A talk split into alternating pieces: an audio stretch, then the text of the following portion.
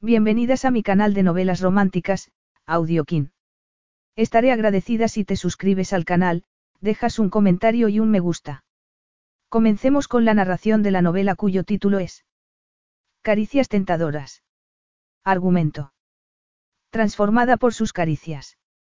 Solo tuvo que mirar una vez a Salvatore Di Luca, solo una vez, y la vida de Lina Vitale cambió para siempre, porque una sola noche bastó para que perdiera la inocencia, escapara de su aburrida y sofocante vida y encontrara la libertad entre los brazos del rico siciliano. La relación con Lina rompía todas las reglas de Salvatore, pero la deseaba tanto que no podía resistirse a ella, aunque hizo lo posible por negarle el acceso a su blindado corazón. Sin embargo, Lina necesitaba salir de Sicilia y, aunque no confiara en ella, le ofreció su lujosa mansión, por un buen motivo, si se quedaba allí, no saldría de su cama. Prólogo. Salvatore Di Luca contempló el Mediterráneo con el corazón en un puño. Sus brillantes aguas azules le causaron un dolor que llevaba años intentando esquivar. Era consciente de que nunca había amado la preciosa Sicilia como se merecía, pero cómo la iba a amar si estaba ligada a un montón de recuerdos amargos. Unos recuerdos de los que huía constantemente, sin demasiado éxito. Fuera a donde fuera, el pasado iba con él. Y no era de extrañar, porque aquella isla le había enseñado lo que significaba la pobreza y el hambre. Cuando no caminaba por sus calles con zapatillas deportivas de segunda mano, caminaba descalzo. Pero ya no era un niño de ropas harapientas, sino un hombre rico. Además de su casa de San Francisco y de varias propiedades repartidas por medio mundo, tenía un castillo en España, un viñedo en la Toscana, un piso en París y hasta un río en Islandia, para pescar cuando le apetecía. Tenía coches, aviones, todo lo que el dinero pudiera comprar. Su negocio inmobiliario iba viento en popa, y destinaba parte de los beneficios a una fundación de ayuda a la infancia, de ayuda a los niños abandonados, de ayuda a los niños como él. Las ventajas de ser rico eran indiscutibles, y también lo eran en lo tocante a las mujeres. Mujeres preciosas, refinadas, elegantes, tantas como quisiera. Ellas le ofrecían sus favores y él les daba sus habilidades como amante, su aguda inteligencia y, por supuesto, su cuenta bancaria. Lo único que no les podía dar era amor, porque su corazón ya no tenía espacio para eso. En teoría, debería haber sido un hombre feliz. Sus amigos lo envidiaban tanto como sus enemigos, y él les dejaba creer que su vida era sencillamente perfecta. Pero, de vez en cuando, volvía a sentir el dolor que llevaba en su interior, una enorme e inquietante nube negra que cubría el cielo con su amenaza de tormenta. Cuando pasaba eso, tenía la sensación de que nunca lo podría superar. Y, a veces, se alegraba de ello, porque los recuerdos que le dolían tanto le ayudaban a saber lo que quería y algo igualmente importante, lo que no quería. Por supuesto, ese saber lo había transformado en un hombre que algunas personas consideraban insensible, pero su opinión le importaba muy poco. Había llegado el momento de abrazar su libertad y brindar por ella. Decidido, Salvatore apartó la vista del mar y alzó una mano para llamar la atención del camarero que esperaba a su espalda. El entierro había terminado y, con él, la inevitable introspección que conllevaba. Era hora de seguir adelante. Capítulo 1. Se puede saber qué estás haciendo, Nicolina. Lina, que se estaba poniendo una camiseta de algodón, tragó saliva y se giró para mirar a la mujer que acababa de entrar en el dormitorio. Su madre tenía la fea costumbre de entrar sin llamar y, como tantas veces, ella deseó que cambiara de actitud. Pero desear eso era como desear la luna y las estrellas, algo absurdo.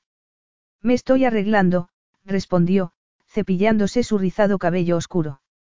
Me voy a dar una vuelta. Vestida así. Lina frunció el ceño.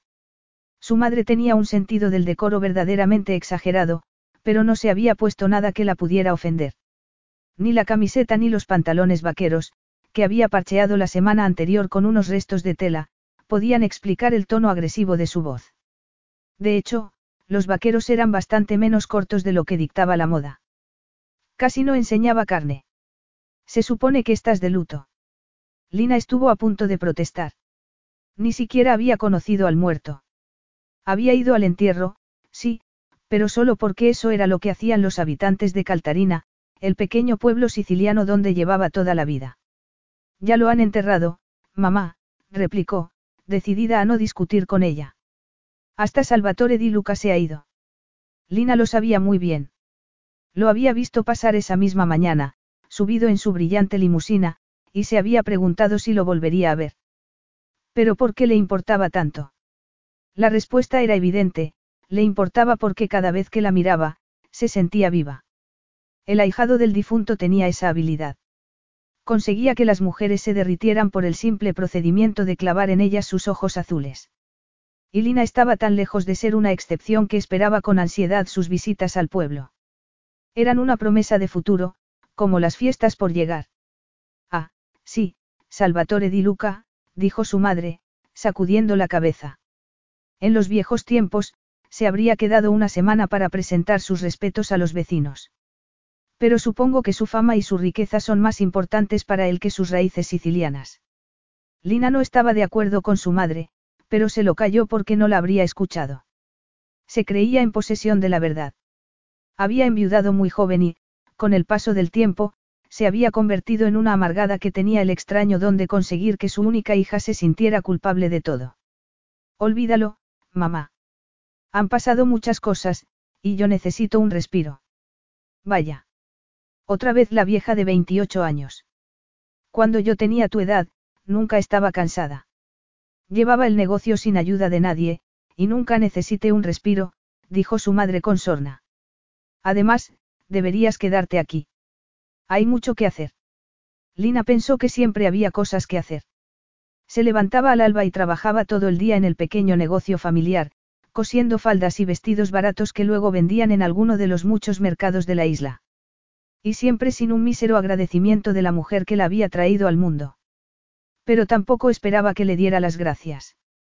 Se había acostumbrado a obedecer, incluso antes de que su padre muriera y la dejara sola con una mujer cargada de ira, y Lina aceptaba su destino porque eso era lo que hacían las chicas como ella, trabajar duro, obedecer a sus padres sin rechistar, comportarse de forma respetable y buscarse un marido con quien tener un hijo, repitiendo una y otra vez la misma historia. Sin embargo, Lina no se había casado. No había estado ni a punto de casarse. Y no había sido por falta de oportunidades. De hecho, había causado una ola de indignación al rechazar a los dos pretendientes que se habían acercado a ella con ramos de flores y miradas lascivas a sus generosos senos. La gente no entendía que prefiriera estar sola. Creían que las mujeres estaban para tener hijos, sobre todo, cuando eran hijas únicas. Y, aunque Lina no se arrepentía de haber tomado esa decisión, empezaba a pensar que había cometido el error de quemar sus naves. Si las cosas seguían así, no saldría nunca de Caltarina. Segundos después, su madre se marchó dando un portazo y ella se quedó pensando en el entierro del día anterior. La muerte de Paolo Cardinelli no había significado nada para ella, pero Lina era consciente de que había cambiado algo en su interior. Tras la pompa y el boato del entierro, se había dado cuenta de que estaba malgastando su vida. El tiempo pasaba muy deprisa y, de repente, se sentía atrapada en un círculo vicioso, el de las exigencias y expectativas de su madre. Necesitaba salir de allí. Por desgracia, no se le ocurría nada salvo visitar a su mejor amiga, que vivía en una localidad cercana, pero Rosa se había casado recientemente, y su amistad se había enfriado tanto que renunció a la idea. ¿A dónde podía ir? Impulsada por una súbita valentía, decidió hacer algo que, generalmente, no se habría atrevido a hacer sola, marcharse a la playa y tomarse un refresco en alguno de los lujosos hoteles de la zona. Quería romper la rutina, vivir una experiencia diferente. Tras meter el bañador en la mochila y alcanzar parte de sus ridículos ahorros, salió a la calle, se subió en su motocicleta y arrancó.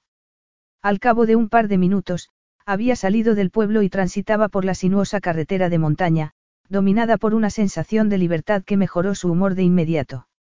Olió el mar momentos antes de verlo. La ancha cinta de color cobalto brillaba bajo el sol de la tarde, y Lina respiró hondo mientras se dirigía hacia una playa famosa por su belleza. Era una zona de hoteles caros, el típico sitio donde la gente se gastaba verdaderas fortunas por el simple placer de echarse en una tumbona y tomar bebidas heladas, el típico sitio que normalmente evitaba, porque le parecía demasiado elegante para una chica como ella.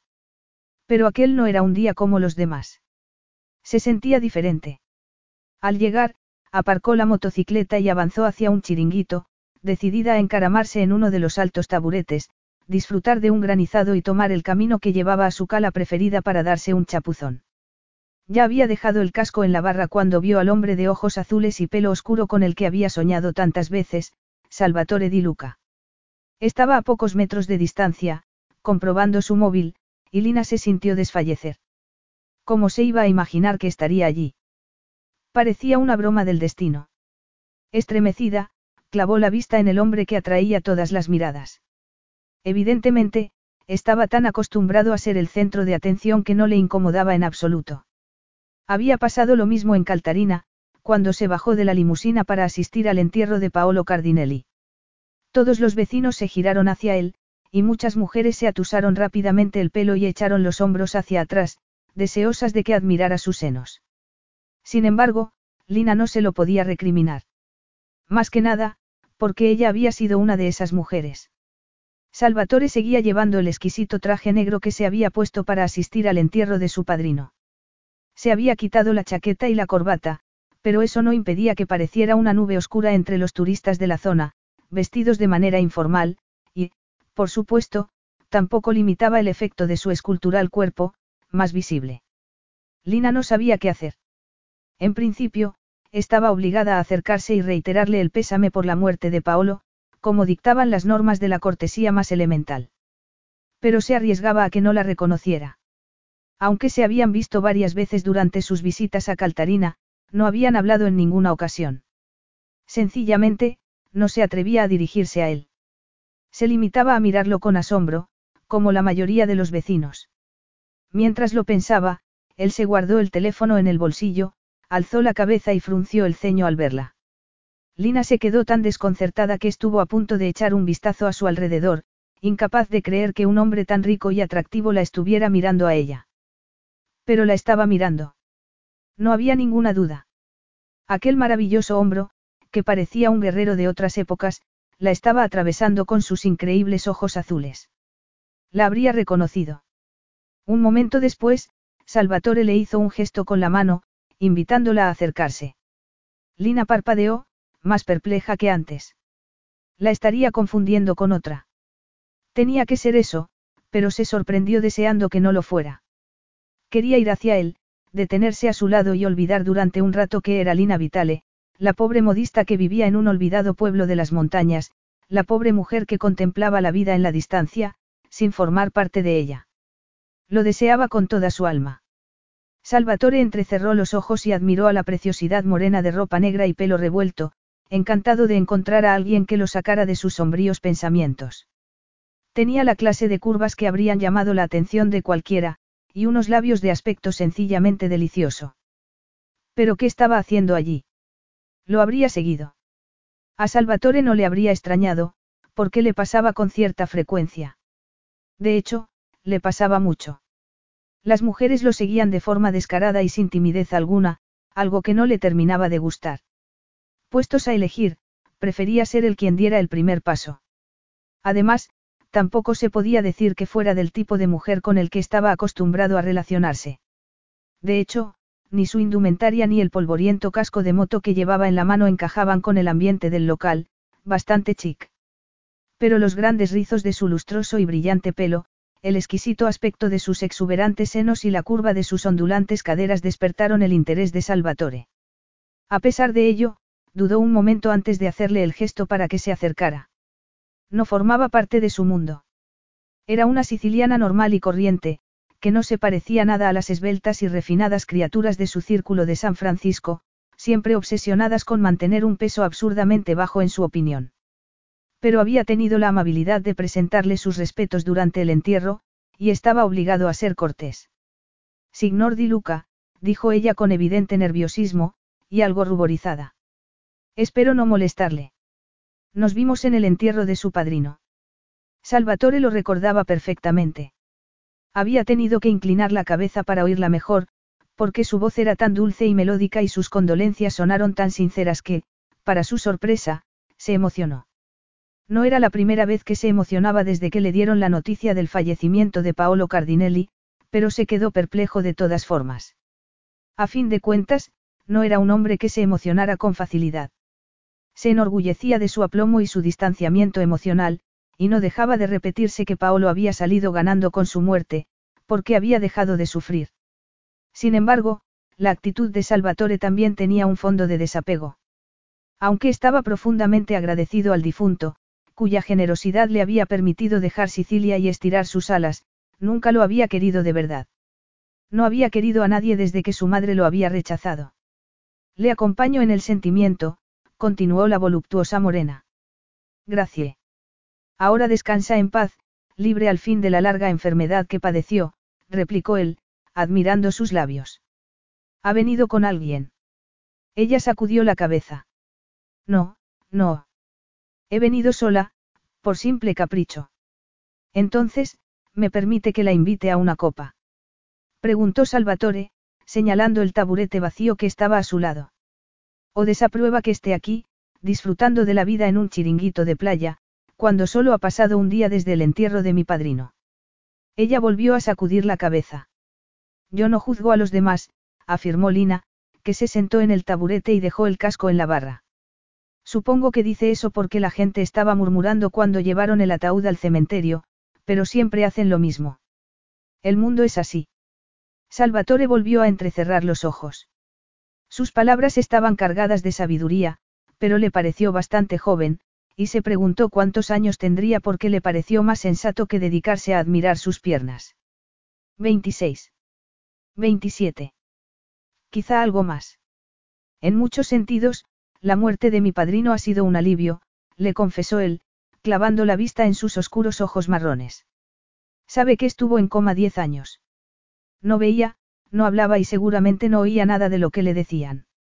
Ella asintió. Sí, ya lo sé. Una de mis amigas trabajó de enfermera del señor Cardinelli, fue una de las que usted contrató, dijo Lina. En Caltarina le están agradecidos por no habérselo llevado a un hospital de la ciudad, sobre todo, teniendo en cuenta que usted no vive aquí. Pero todos saben que le visitaba con frecuencia, algo difícil para un hombre tan ocupado. Se nota que es una buena persona. Salvatore se puso tenso, porque no estaba acostumbrado a que lo halagaran, salvedad hecha de sus amantes. Desde luego, recibía aplausos por sus éxitos profesionales y por su labor filantrópica, pero nunca eran cumplidos de carácter personal. Eso era nuevo. Atónito, admiró su rostro durante unos segundos y sintió algo extraño en lo más profundo de su corazón, algo que no encajaba con su forma de ser. Sería que empezaba a ser consciente de haberse quedado completamente solo en el mundo. Aunque su padrino hubiera estado diez años en coma, era su único nexo con el pasado. Sin embargo, no quería caer otra vez en sus sombríos pensamientos. Necesitaba una distracción, y la belleza local que tenía delante era la candidata perfecta. Como no estaba seguro de que fuera una decisión sensata, examinó los motivos por los que quería que se quedara con él. No tenía intención de seducirla. No era del tipo de mujeres que le gustaban y, aunque lo hubiera sido, supuso que tendría un montón de familiares que exigirían que se casara con ella si la llegaba a tocar.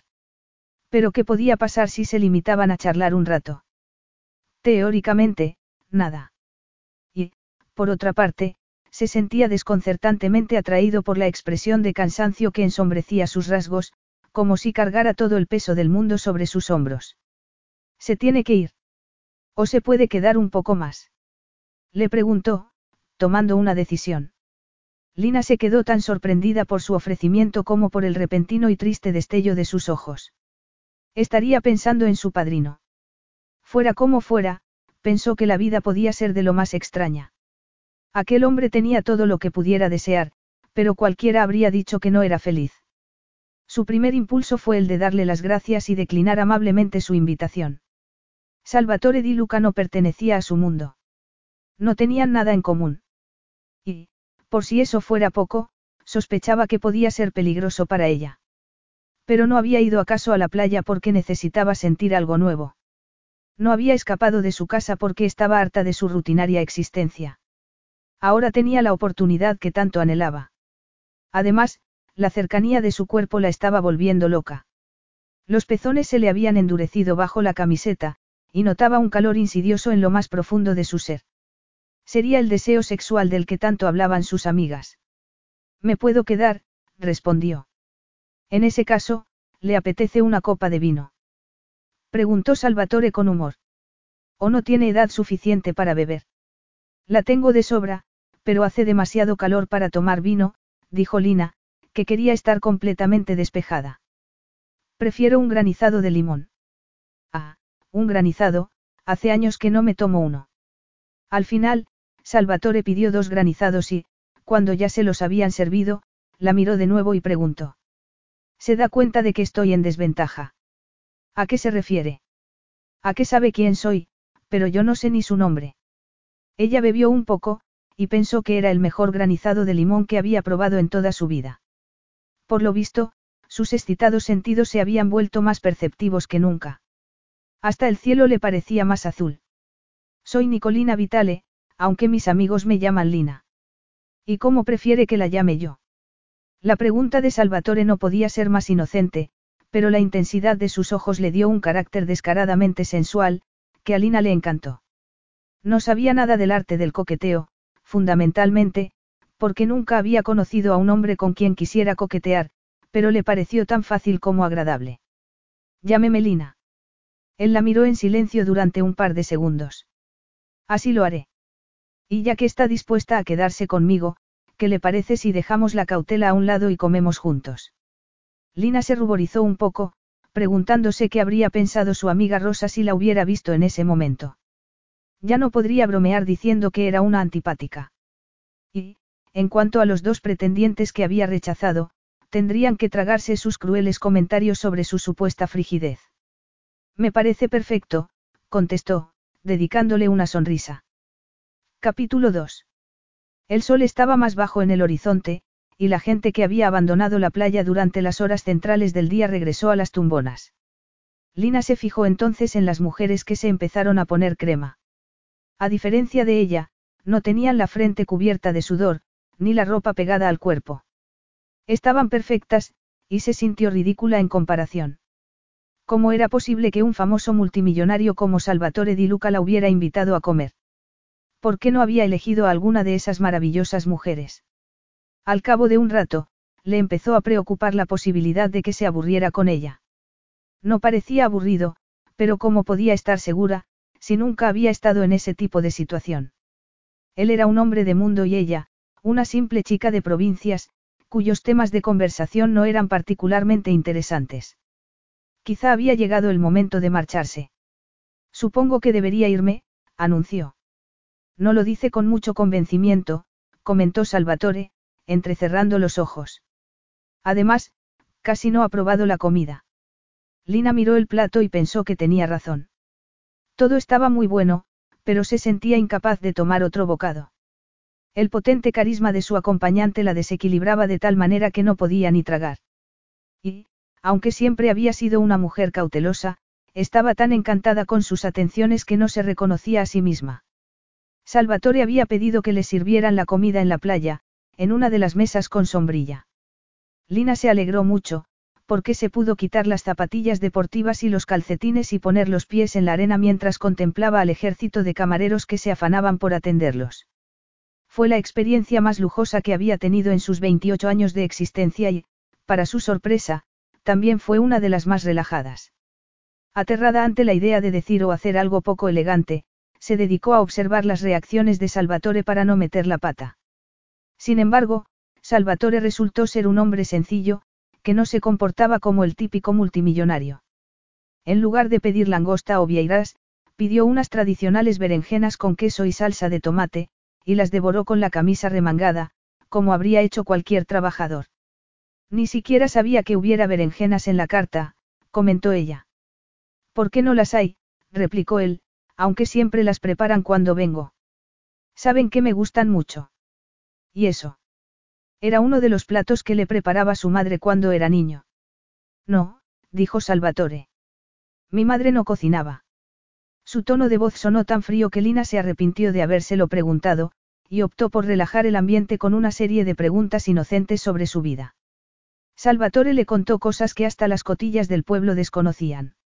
Le dijo que había sido camarero en los Estados Unidos y que un día, al oír que su jefe se quejaba sobre las dificultades de hacer transferencias internacionales, decidió inventar una aplicación de telefonía móvil que solucionara el problema.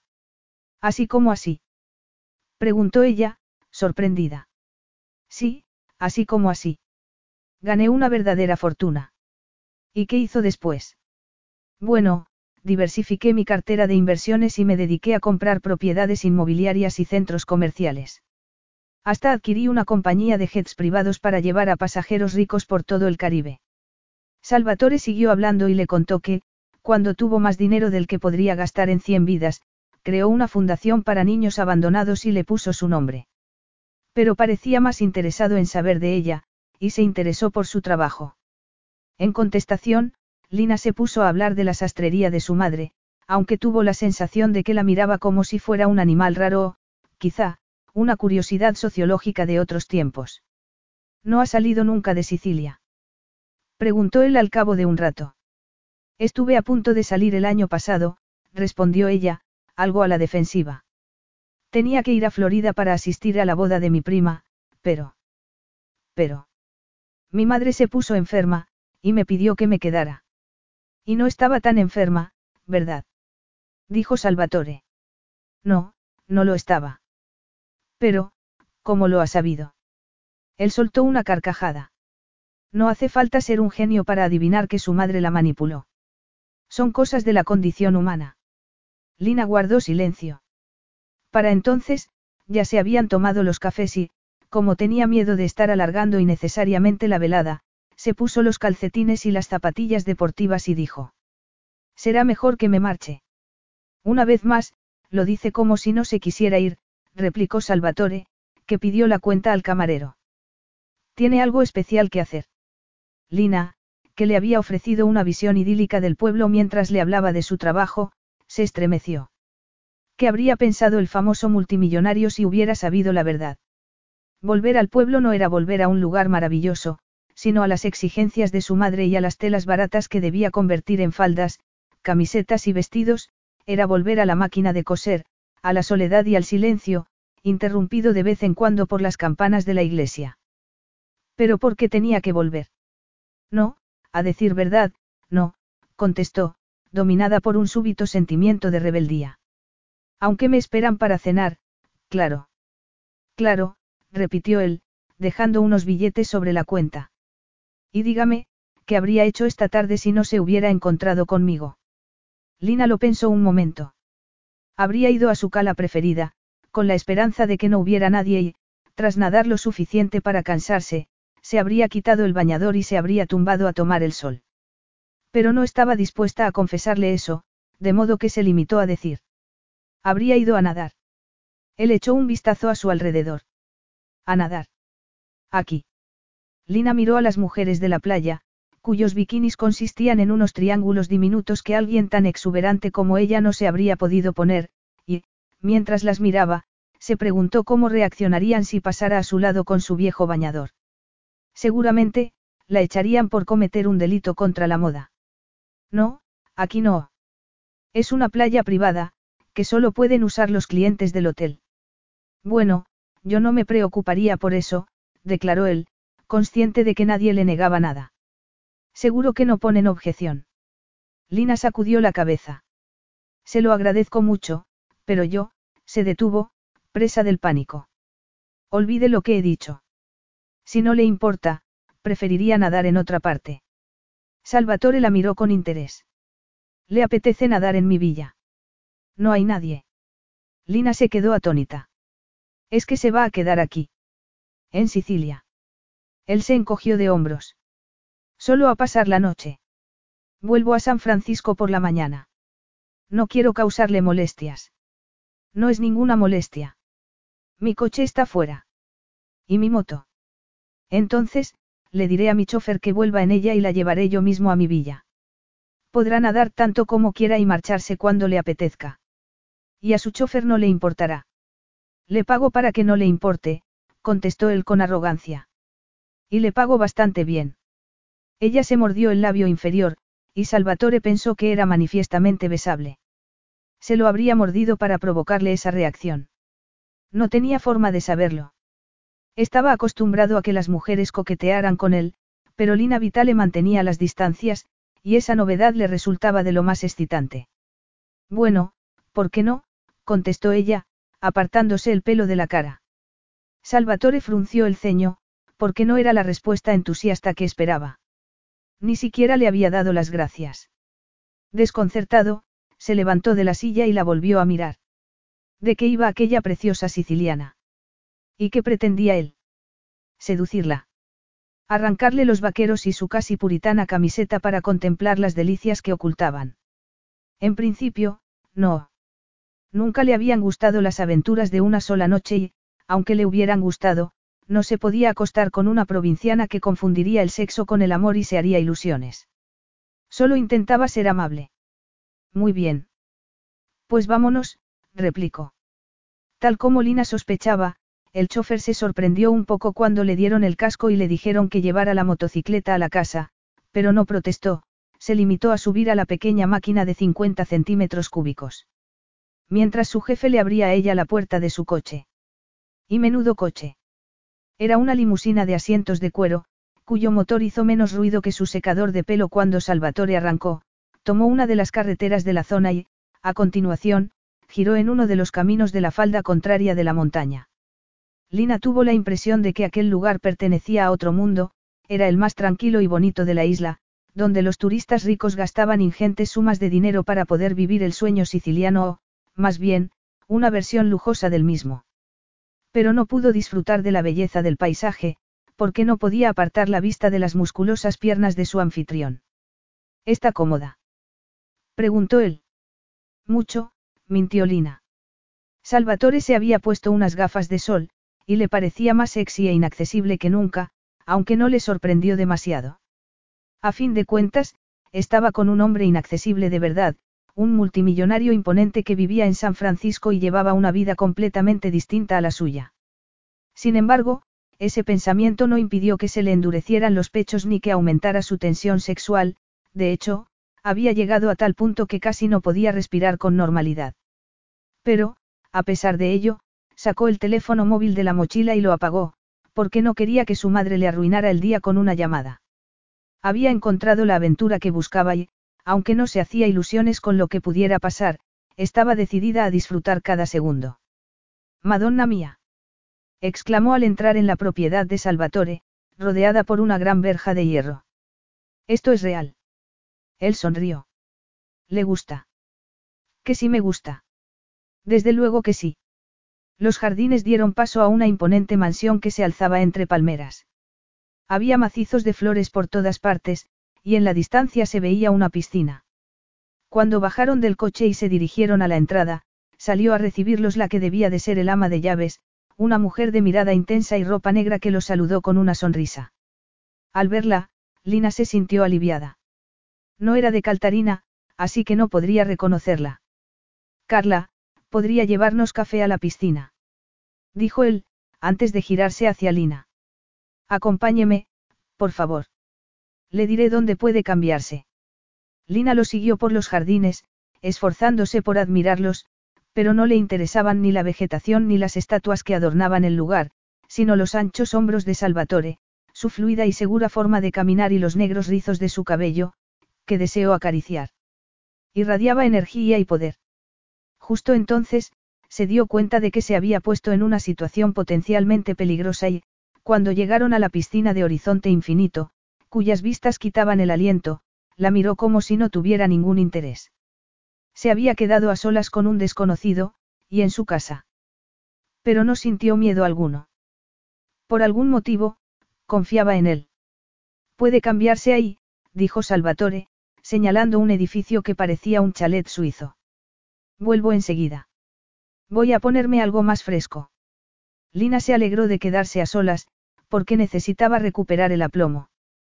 Sin embargo, su breve alivio se esfumó segundos después, al entrar en el edificio y mirarse en un espejo de cuerpo entero. Estaba acalorada, ruborizada, claramente nerviosa. Y eso no era lo peor, como tuvo ocasión de comprobar cuando se quitó la ropa y el sujetador y se bajó las braguitas, también estaba húmeda. Pero ¿por qué la desconcertaba tanto? El hecho de que fuera virgen no significaba que no pudiera reconocer los síntomas de la excitación sexual. Tras reírse de sí misma, abrió la mochila, sacó el bañador, se lo puso y se volvió a mirar en el espejo. Desgraciadamente, la escueta prenda de color azul enfatizaba sus curvas de tal manera que se le cayó el alma a los pies. ¿Qué estaba haciendo allí? Lina respiró hondo y salió del chalet. Salvatore no había regresado, pero el ama de llaves había dejado un servicio de café en una de las mesitas.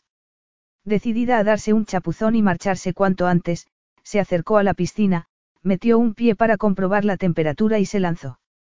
El agua estaba maravillosamente fresca, y calmó un poco sus nervios, por lo menos, hasta que salió a la superficie y vio a Salvatore en bañador, lo cual provocó que se le endurecieran los pezones. Lina se maldijo para sus adentros. ¿Por qué reaccionaba así ante el simple hecho de que se hubiera puesto un bañador? ¿Qué esperaba? Que se bañara con el traje negro que había llevado en el entierro de Paolo Cardinelli. Una vez más, se repitió que debía salir disparada de aquel sitio. Sus estúpidas fantasías se estaban rebelando contra ella. Debía volver al pueblo, a su casa, a su mundo. Pero ni hizo ademán de marcharse ni apartó la vista de él. Era el hombre más atractivo que había visto nunca. Su moreno y escultural cuerpo brillaba al sol y, por si eso fuera poco abrumador, aquel maravilloso tipo de hombros anchos, caderas estrechas y piernas musculosas la estaba mirando. Lina se pasó la lengua por los labios, incapaz de controlarse. Luego, se ruborizó y empezó a nadar de nuevo, con la esperanza de que el agua la volviera a tranquilizar.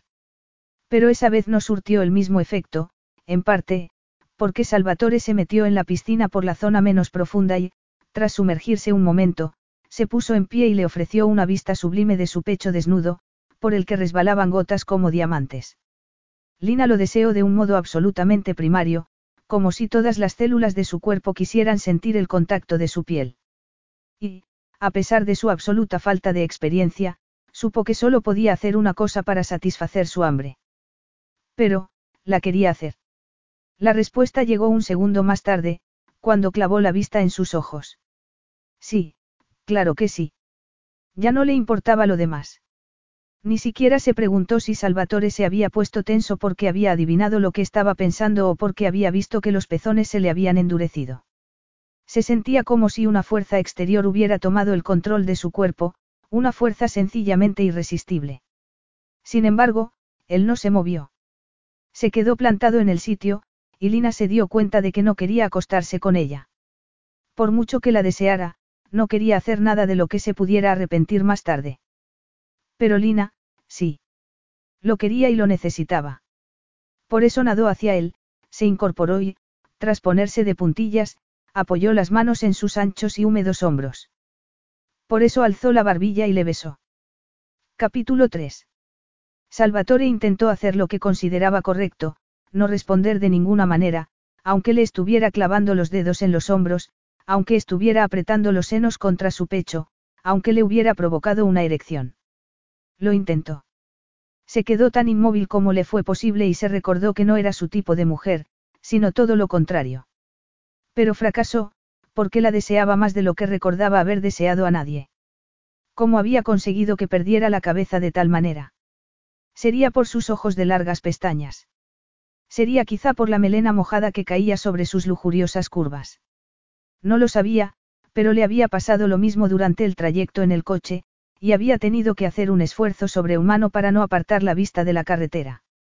De hecho, estaba tan preocupado con su propia reacción que, en cuanto llegaron a la piscina, se excusó para quedarse a solas y liberarse de los pensamientos eróticos que lo atormentaban. Y lo consiguió. Por lo menos, hasta que salió de su habitación y la vio nadando como una morena y voluptuosa sirena. En ese momento, comprendió que Lina Vitale podría ser un problema para él, y decidió sacarla de allí a toda prisa, pero entonces, ella se le acercó, se apretó contra su cuerpo y le dio un beso en los labios, destrozando sus planes. Hasta podía sentir la exquisita caricia de sus endurecidos pezones. Sin embargo, Salvatore se limitó a bajar la cabeza para poder susurrarle al oído, aunque era del todo innecesario. ¿Quién les iba a oír? Había dado la tarde libre al chofer y al ama de llaves. Se había encargado de que se quedaran a solas, como si inconscientemente estuviera decidido a verla desnuda y hacerle el amor. No podemos hacer esto, dijo con voz ronca. ¿Por qué no?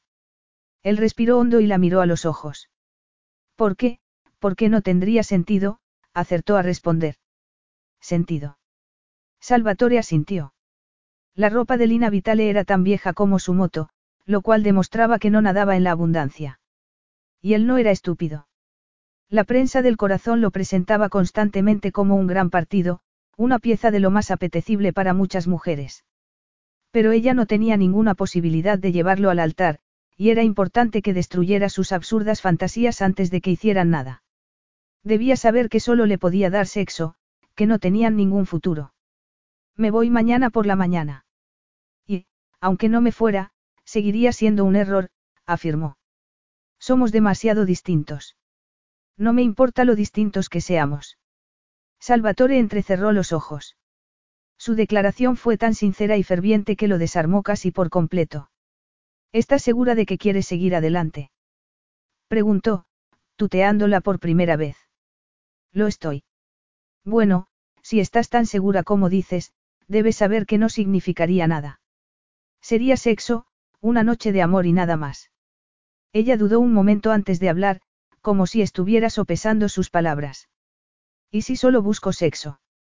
replicó con sensualidad. Él pensó que su contestación era tan correcta como incorrecta a la vez, como encender un fuego y apagarlo al mismo tiempo. ¿No tienes novio? dijo, acariciándole el brazo. No. Ni un montón de hermanos que se puedan enfadar. Preguntó, entre en serio y en broma. No, soy hija única. Salvatore estuvo a punto de decirle que él también era hijo único, pero se lo calló. Y un segundo después, la tomó entre sus brazos y asaltó sus labios. Ella suspiró, y él estuvo a punto de hacer lo mismo, porque nunca le habían besado de aquella manera.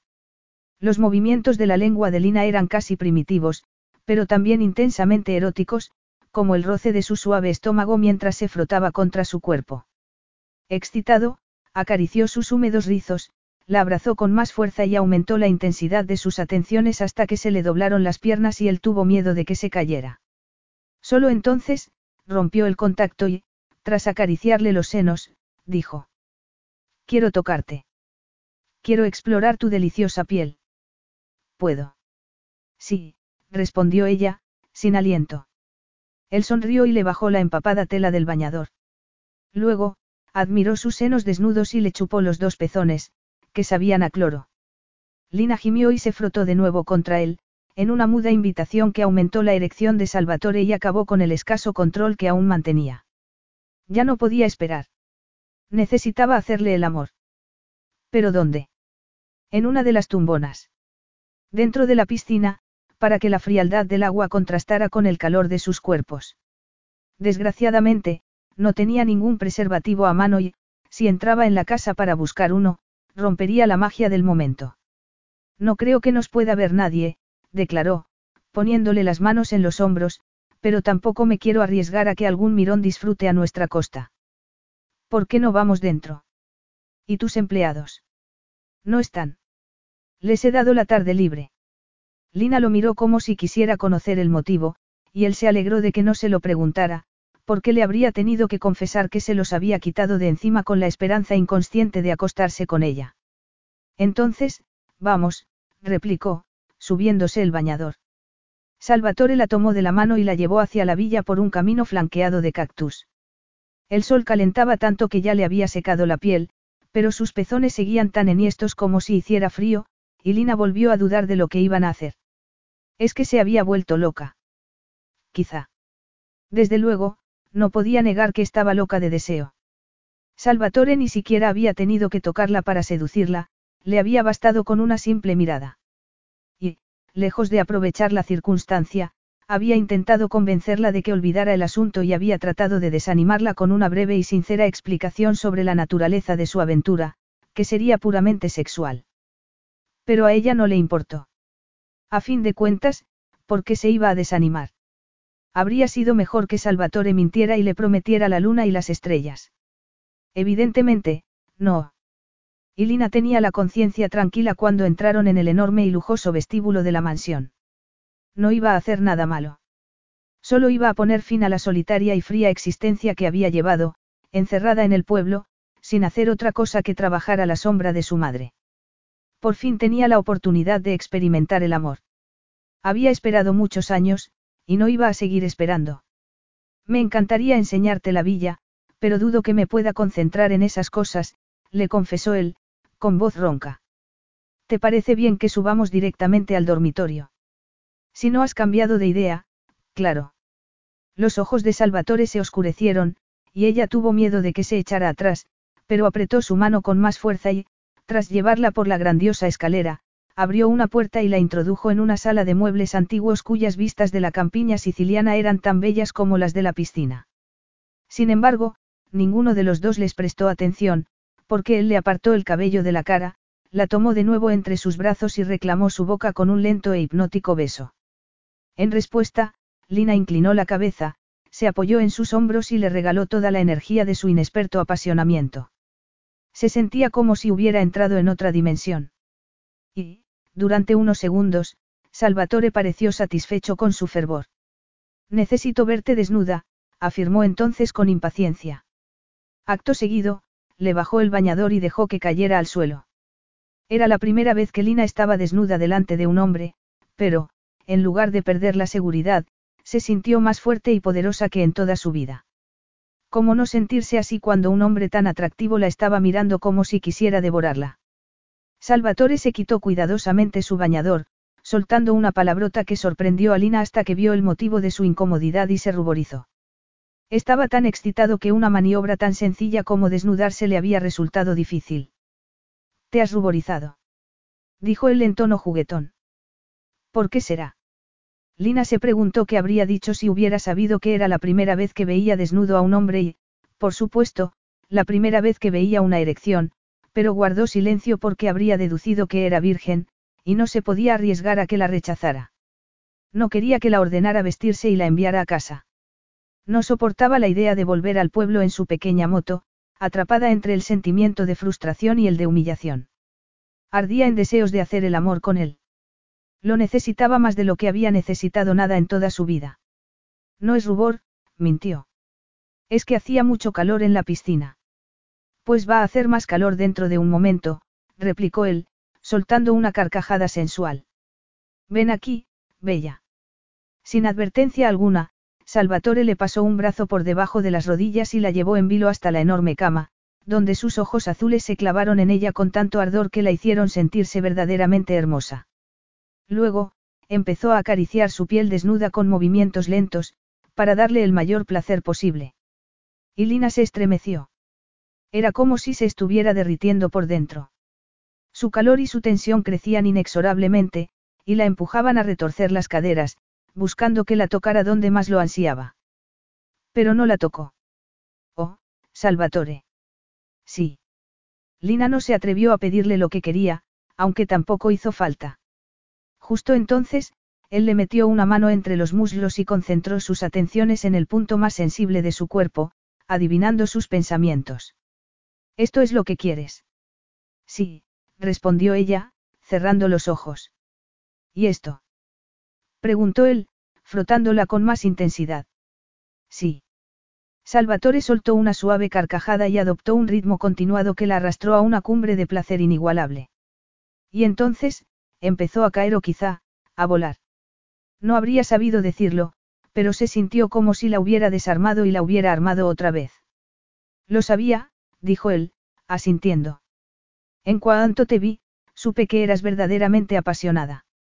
Lina volvió a pronunciar su nombre, y él se giró hacia la mesilla y alcanzó un preservativo, que se puso antes de tumbarse sobre ella y besarla de nuevo. Te deseo tanto, Lina, eres increíble.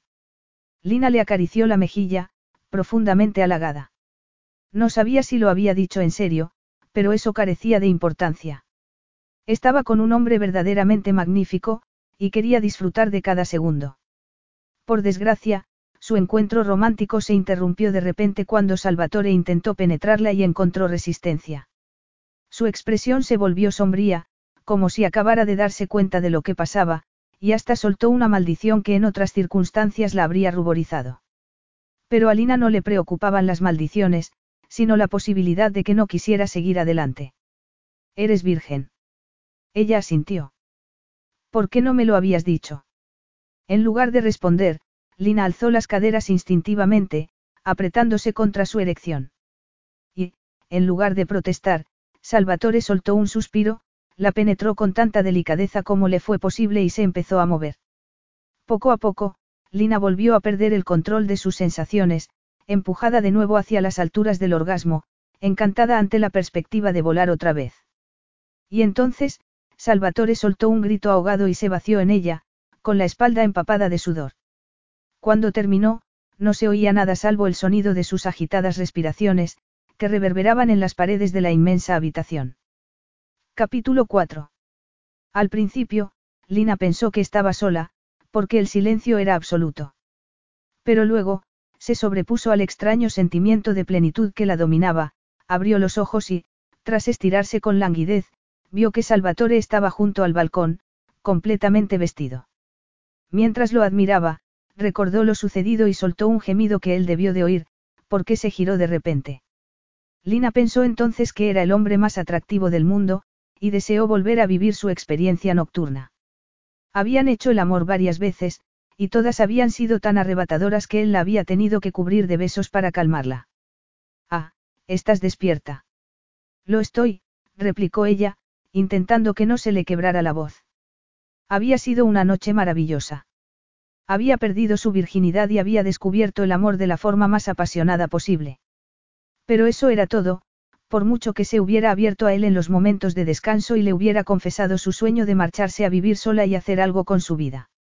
Sabía a lo que estaba jugando.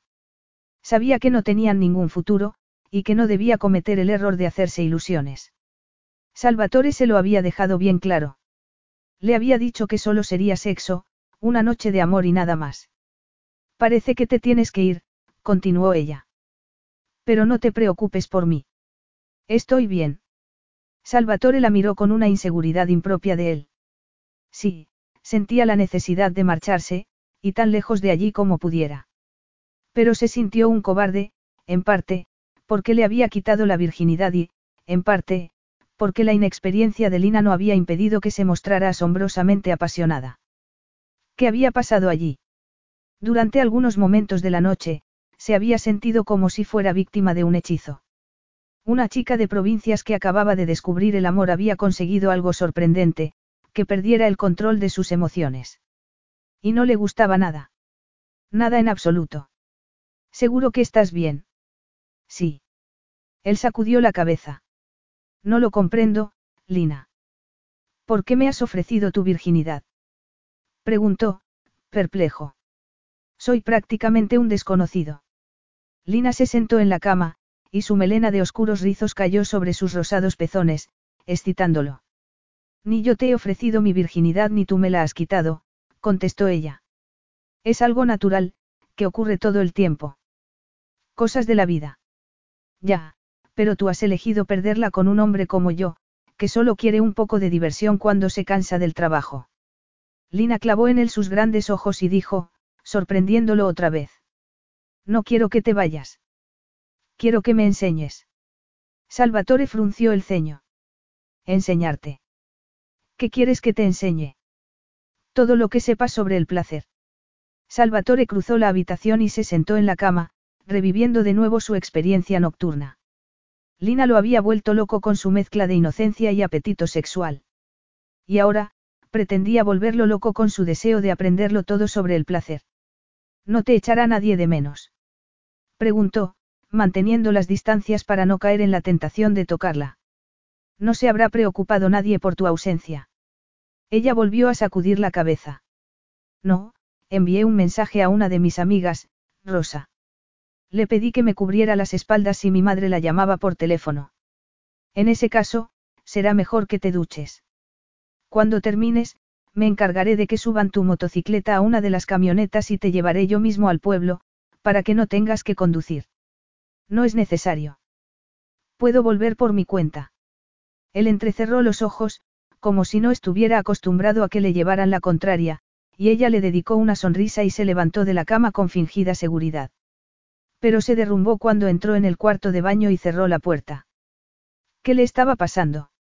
Solo habían tenido una relación sexual, una aventura pasajera. Sabía que no podía ser otra cosa, y le había parecido bien. Entonces, ¿por qué deseaba algo más? ¿Por qué se había sentido más amada que nunca? Desesperada, se pasó una mano por el pelo y se recordó que no debía sentirse así. Era demasiado peligroso. Luego, se duchó, se puso la ropa y volvió al dormitorio, donde la esperaba una bandeja con un servicio de café. Habría regresado el ama de llaves. Esperaba que no, porque tenía la sensación de que la había mirado con desaprobación el día anterior. Siéntate y toma algo, dijo Salvatore, ofreciéndole una taza. Lina no se quería sentar, pero el café estaba tan bueno que cambió de opinión.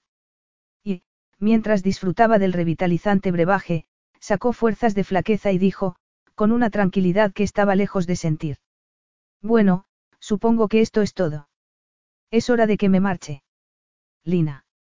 Lina sacudió la cabeza, enfadada con lo que sentía. No había cometido ningún delito.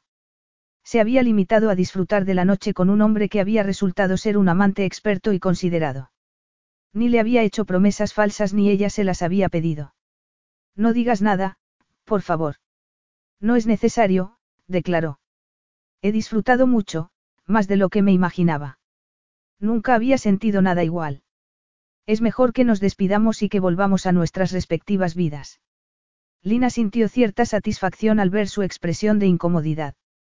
Obviamente, estaba acostumbrado a ser el quien ponía fin a sus encuentros amorosos. Pero no tenía motivos para quejarse. Le había ahorrado un momento embarazoso. Está bien. Te acompañaré.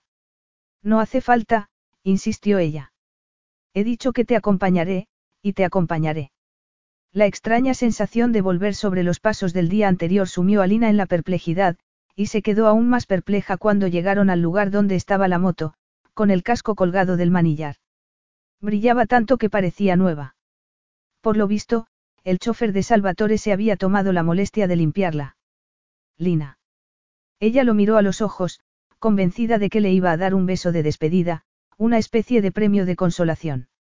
Pero se apartó de él, porque tenía la sospecha de que, si volvía a sentir el contacto de sus labios, se hundiría. ¿Qué ocurre? preguntó él, frunciendo el ceño. Que tu ama de llaves está en un balcón, y puede vernos.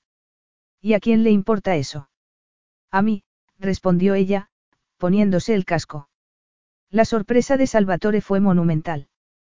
Esperaba que se quedara el tiempo necesario para darle su número de teléfono, pero se giró hacia la moto como si ardiera en deseos de poner tierra de por medio. Lina alzó entonces una de sus piernas y la pasó por encima del sillín, dándole ocasión de admirar sus nalgas. No se podía decir que llevara una ropa precisamente reveladora, pero Salvatore se sintió como si lo fuera, porque había podido disfrutar del sensual cuerpo que ocultaba. Cuando ella arrancó, él intentó sentirse agradecido por la naturalidad con la que afrontaba su despedida. Pero se sintió profundamente frustrado al verla alejarse bajo el radiante sol de Sicilia. Eres una furcia. Mamá, por favor. ¿Qué quieres que te llame? Has pasado la noche con Salvatore di Luca. ¿O es que lo vas a negar? Lina miró a su madre, intentando mantener la calma. Se había dado cuenta de que pasaba algo malo en cuanto entró en la casa, aún dominada por la cálida satisfacción de su noche de amor. De hecho, casi se sentía orgullosa por haberse despedido de Salvatore con toda tranquilidad, asumiendo el carácter pasajero de su relación. Pero su alegría se estrelló contra la furia de la mujer que la estaba esperando. ¿Cómo lo has descubierto? preguntó, ruborizada. ¿Cómo crees? Llamé a Rosa, la amiga con la que supuestamente ibas a dormir. ¿La llamaste? Me mintió, claro. Dijo que estabas con ella y, cuando le pedí que te pusieras al aparato, respondió que no te podías poner en ese momento, pero no la creí. Y luego, Sofía Bertarelli me contó que estabas con él.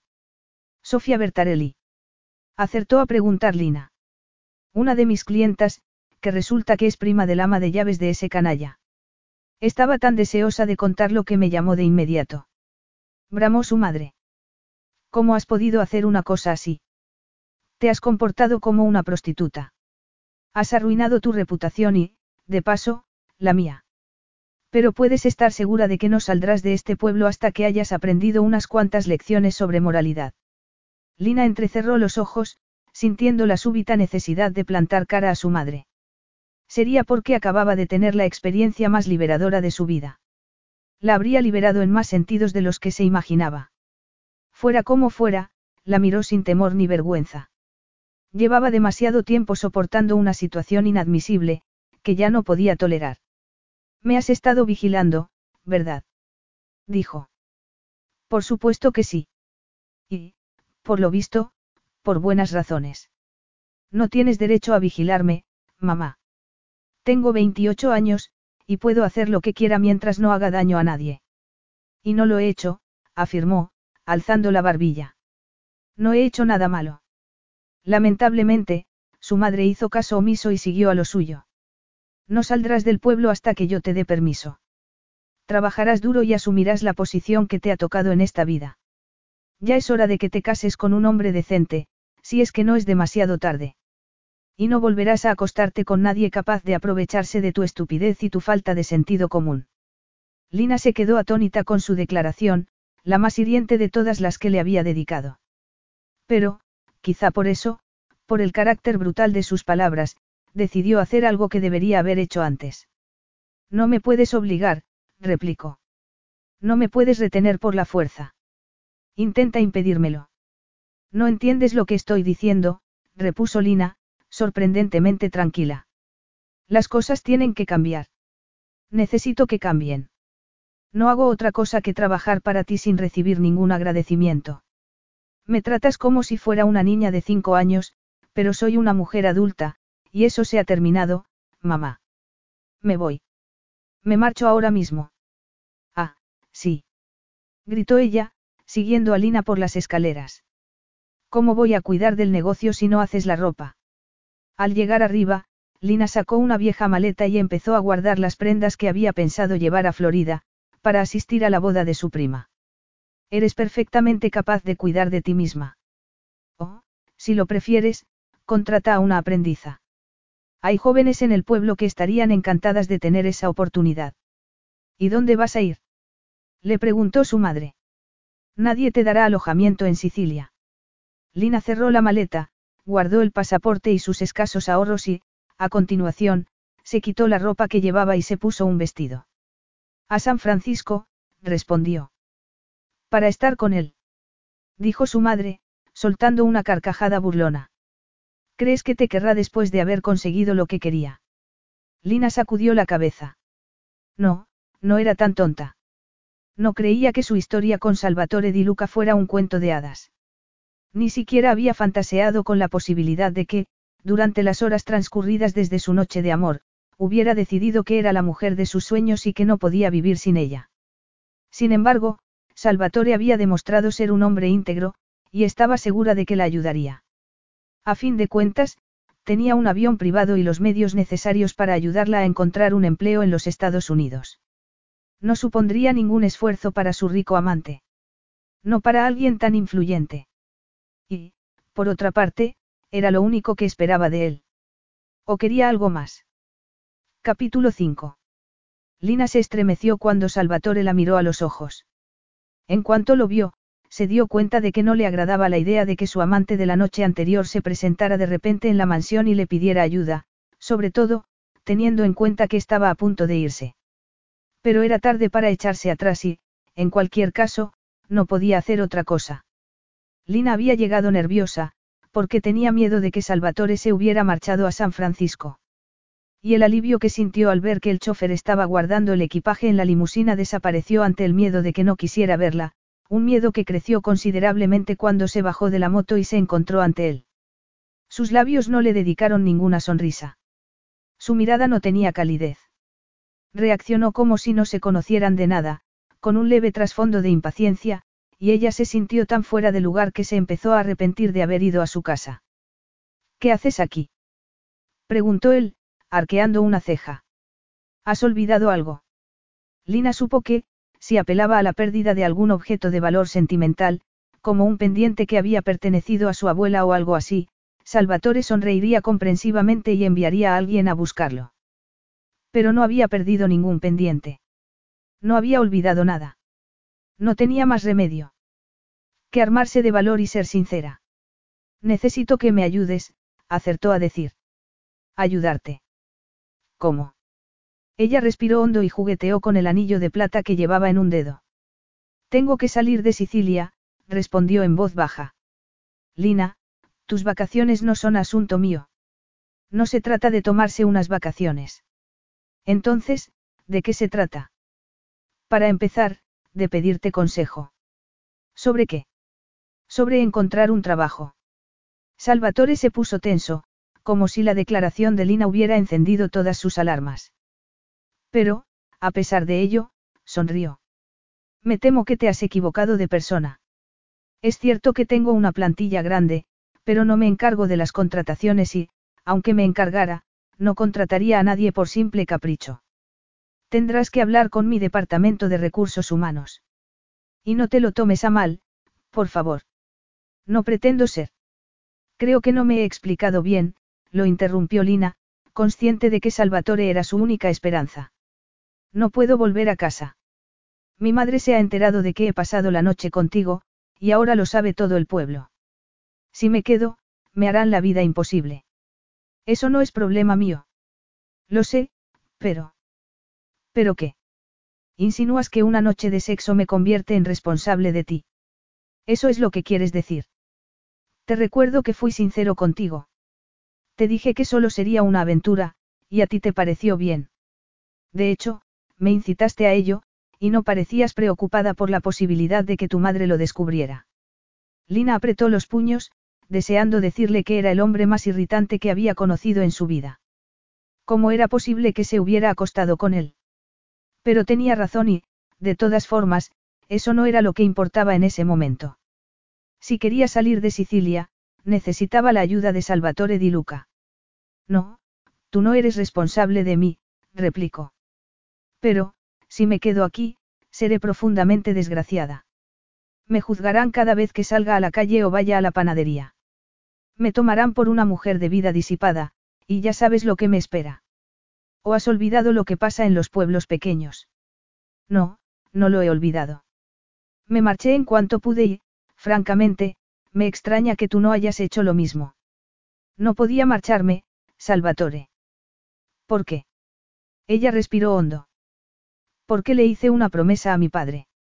Le prometí que cuidaría de mi madre cuando él no estuviera, y tenía que cumplir mi palabra, contestó. Pero no le ha hecho ningún bien. Se ha vuelto dependiente de mí, y ya es hora de que aprenda a vivir por su cuenta. Salvatore guardó silencio. Necesito marcharme, insistió Lina. Ayúdame. Él volvió a entrecerrar los ojos. No sé qué puedo hacer por ti. Pero, si quieres, te puedes quedar en la villa cuando me vaya. Pagué el alquiler hasta finales de mes. No, no me puedo quedar en Sicilia. ¿Y en Roma? Tengo una casa en la capital. Ella sacudió la cabeza. Eso tampoco me serviría. A decir verdad, esperaba que me pudieras llevar a los Estados Unidos. Salvatore la miró con asombro. ¿Lo dices en serio?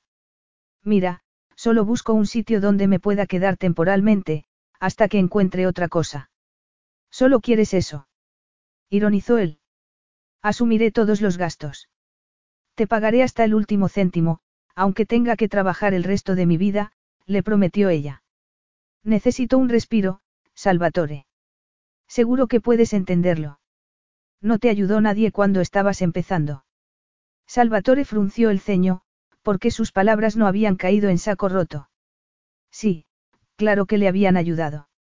Su padrino le había dado el dinero necesario para viajar a los Estados Unidos y sobrevivir hasta encontrar un empleo.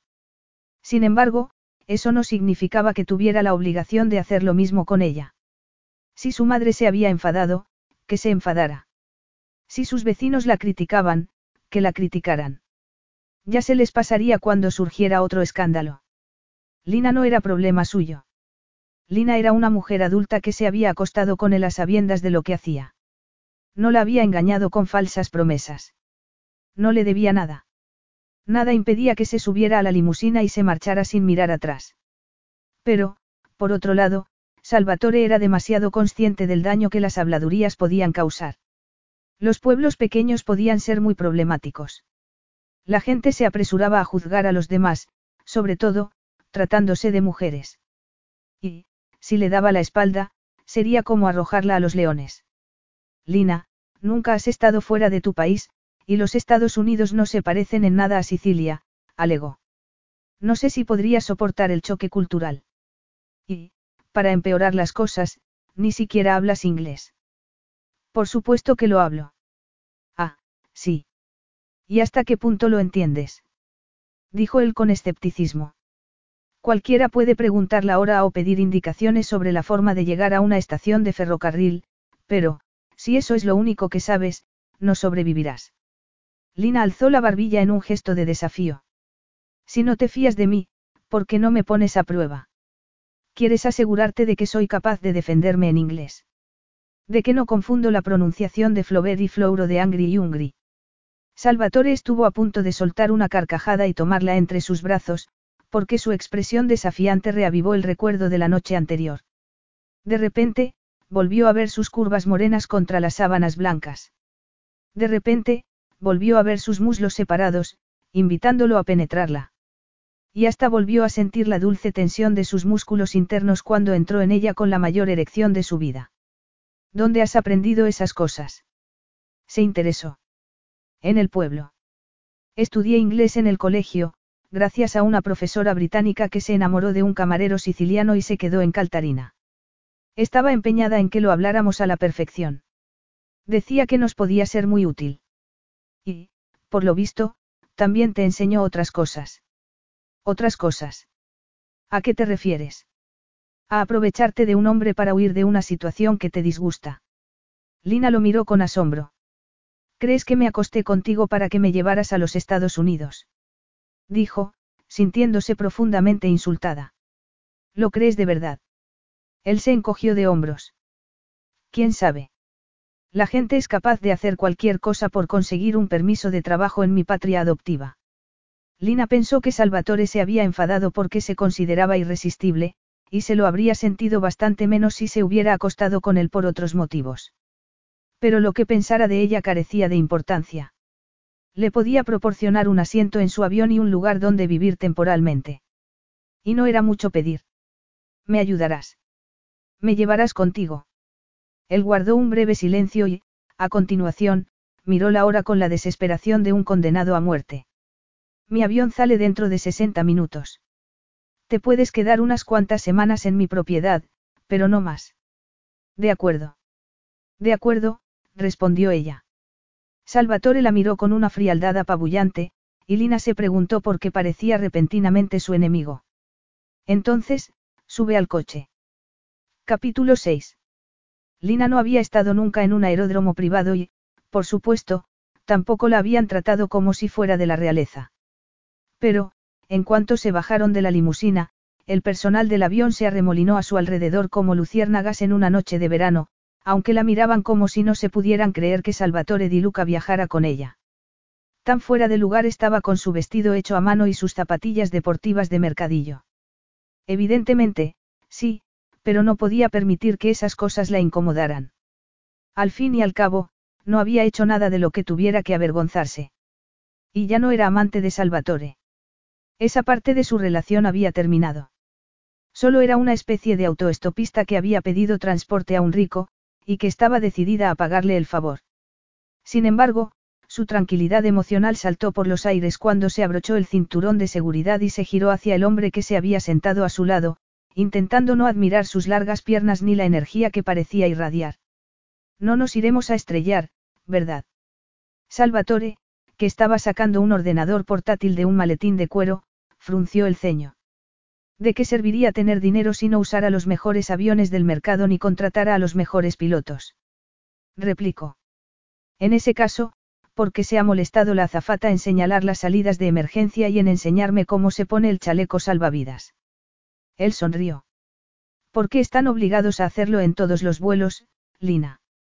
Y, francamente, espero que no hagas más preguntas absurdas. Los vuelos transatlánticos son tediosos, por no decir algo peor, y no necesito que abusen de mi paciencia. Está bien, intentaré no decir más tonterías. Es que no he volado nunca. Es. La primera vez que me subo a un avión, como ya sabes. Salvatore se maldijo para sus adentros por no haberse acordado. Efectivamente, Lina le había dicho que no había volado nunca. De hecho, le había contado un montón de cosas, pero su memoria debía de ser muy selectiva, y solo recordaba lo que había despertado su interés.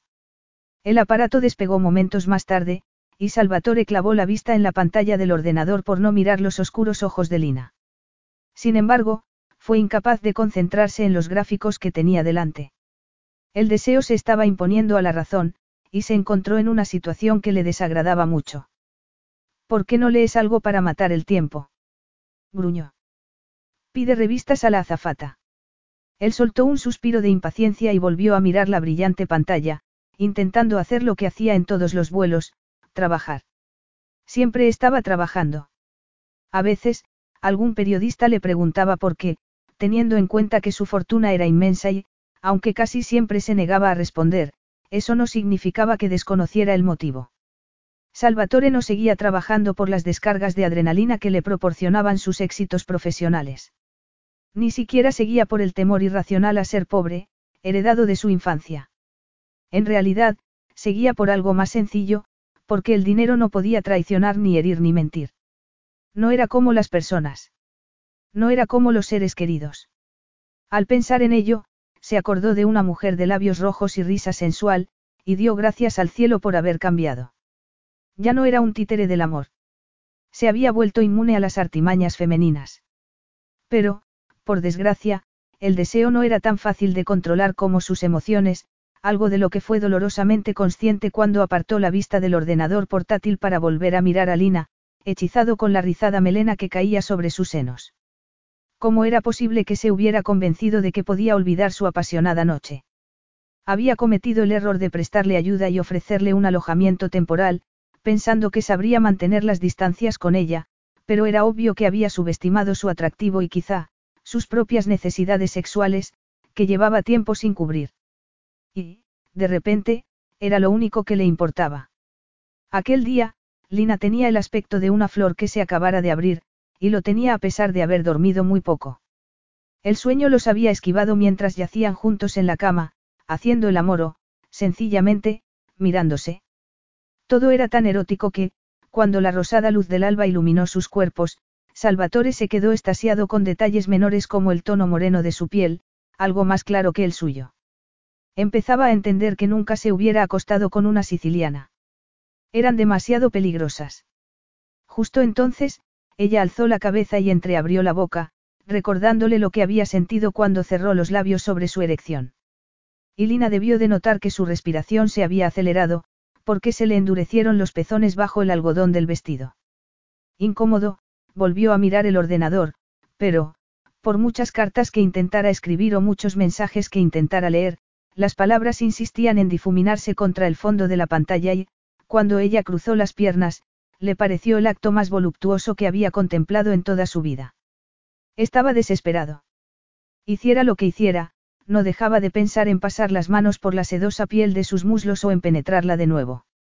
La había tomado varias veces a lo largo de la noche, y cada vez le había parecido más dulce que la anterior, en parte, porque Lina se entregaba por completo y lo cubría de besos cuando llegaba al orgasmo, como si quisiera darle las gracias.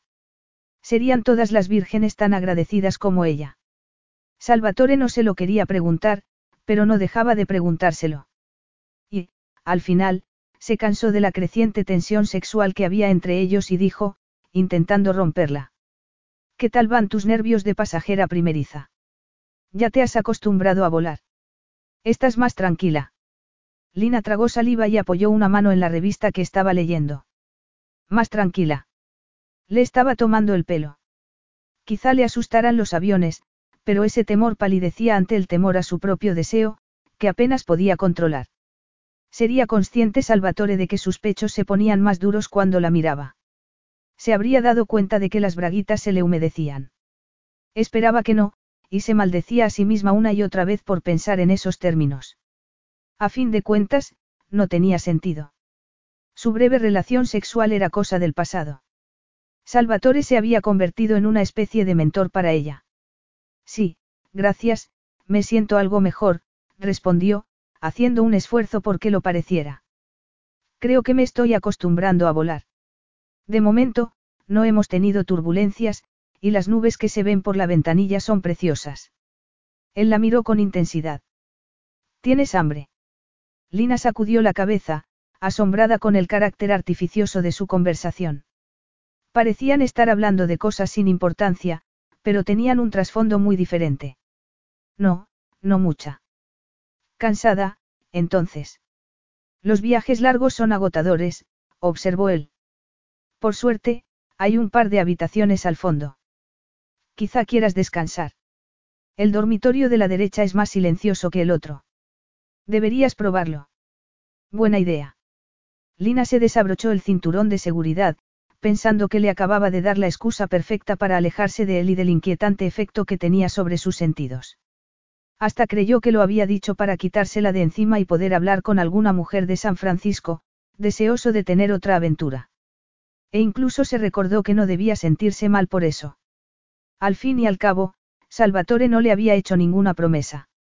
No le había ofrecido ningún futuro. Y a ella le había parecido bien. Además, había sido muy generoso al ofrecerle un pasaje de avión y un lugar donde poder quedarse cuando llegaran a los Estados Unidos. Y, si se empeñaba en esperar más de lo que podía darle, se arriesgaría a sufrir un desengaño amoroso que no se podía permitir en esas circunstancias, cuando estaba a punto de empezar una nueva vida en otro país. Tras alcanzar el bolso, se levantó del asiento y se dirigió al fondo del aparato con un sentimiento de incomodidad, porque no dejaba de preguntarse si Salvatore la estaría mirando, a decir verdad, ardía en deseos de que la mirara, de que la excitara otra vez con aquellos ojos azules que parecían devorarla. Pero, tanto si la estaba mirando como si no, guardó silencio. Lina entró entonces en el lavabo, donde estuvo un buen rato, intentando bajar su temperatura corporal a base de echarse agua en las muñecas y la cara. Luego, se arregló un poco el pelo y se dirigió a la habitación que estaba a la derecha del pasillo, sin poder borrar las eróticas imágenes que asaltaban su imaginación. ¿Quién le iba a decir que Salvatore estaría esperándola? Al verlo, se quedó sin aliento. Era obvio que se acababa de duchar, porque tenía el pelo húmedo. Pero eso no le llamó tanto la atención como el hecho de que se estuviera poniendo una camiseta negra sobre su musculoso pecho y que se hubiera puesto unos vaqueros que enfatizaban la potencia de sus piernas. Lina se estremeció. Nunca lo había visto con ropa informal, y lo encontró tan abrumadoramente sexy que los pezones se le endurecieron de nuevo mientras una oleada de calor se extendía por sus entrañas. Era como si se estuviera derritiendo por dentro, como si el deseo la estuviera disolviendo. Creo que me he equivocado de habitación, dijo, nerviosa. Salvatore se giró hacia ella. No necesariamente, replicó.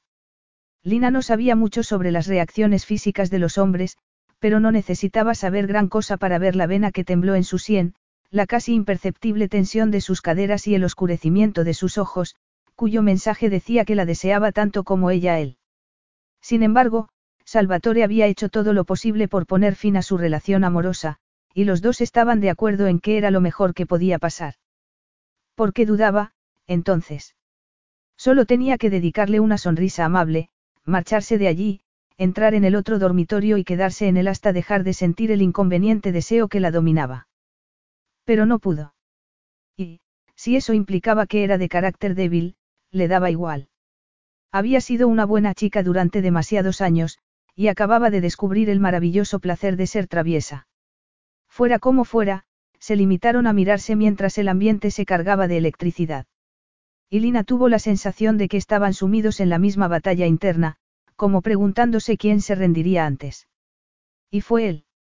Súbitamente, Salvatore soltó un gemido de impotencia, cruzó la pequeña habitación, la tomó entre sus brazos y escudriñó sus ojos durante unos segundos antes de inclinar la cabeza y besarla. Y ella le devolvió el beso. Se lo devolvió con hambre, con ferocidad, con una pasión desenfrenada que no le impidió reconocer lo que había cambiado entre ellos. Ya no era virgen. Salvatore ya no tenía que tratarla con un cuidado exquisito, tomándose el tiempo necesario para derribar sus temores y abrirla al placer. Ahora la besaba sin contención alguna, y Lina dejó de sentirse una novicia. Había pasado a ser su igual, una mujer adulta que había aprendido las lecciones de la noche anterior y que estaba en condiciones de demostrarle lo buena pupila que era. Decidida, metió las manos por debajo de su camiseta y acarició la dura superficie de su estómago y su pecho. Quítame la ropa, la instó él. Desnúdame, Lina. Lina se sintió poderosa al oír su tono de necesidad, pero se recordó que solo era deseo y, tras quitarle la camiseta, intentó hacer lo mismo con los pantalones. Sin embargo, él se le adelantó y le bajó el vestido, aunque pareció dudar al ver su blanca ropa interior. Se estaría arrepintiendo. Por si acaso, se apretó contra él y se frotó contra su erección, arrancándole un gemido. Las cosas se aceleraron a partir de ese momento. Ella le quitó los pantalones y los calzoncillos y él, el sujetador y las braguitas. Luego, Salvatore la tumbó en la cama, y Lina separó las piernas para facilitarle el acceso a su clítoris, que empezó a acariciar con precisión. Para entonces, estaba tan excitada que empezó a gritar de placer, y él le dio un beso en los labios con intención de acallarla. Salvatore, gimió contra su boca. ¿Quieres más? Lina alzó las caderas. Sí. Los movimientos de Salvatore se volvieron más intensos de inmediato. He estado pensando en tocarte desde que te fuiste esta mañana, le confesó.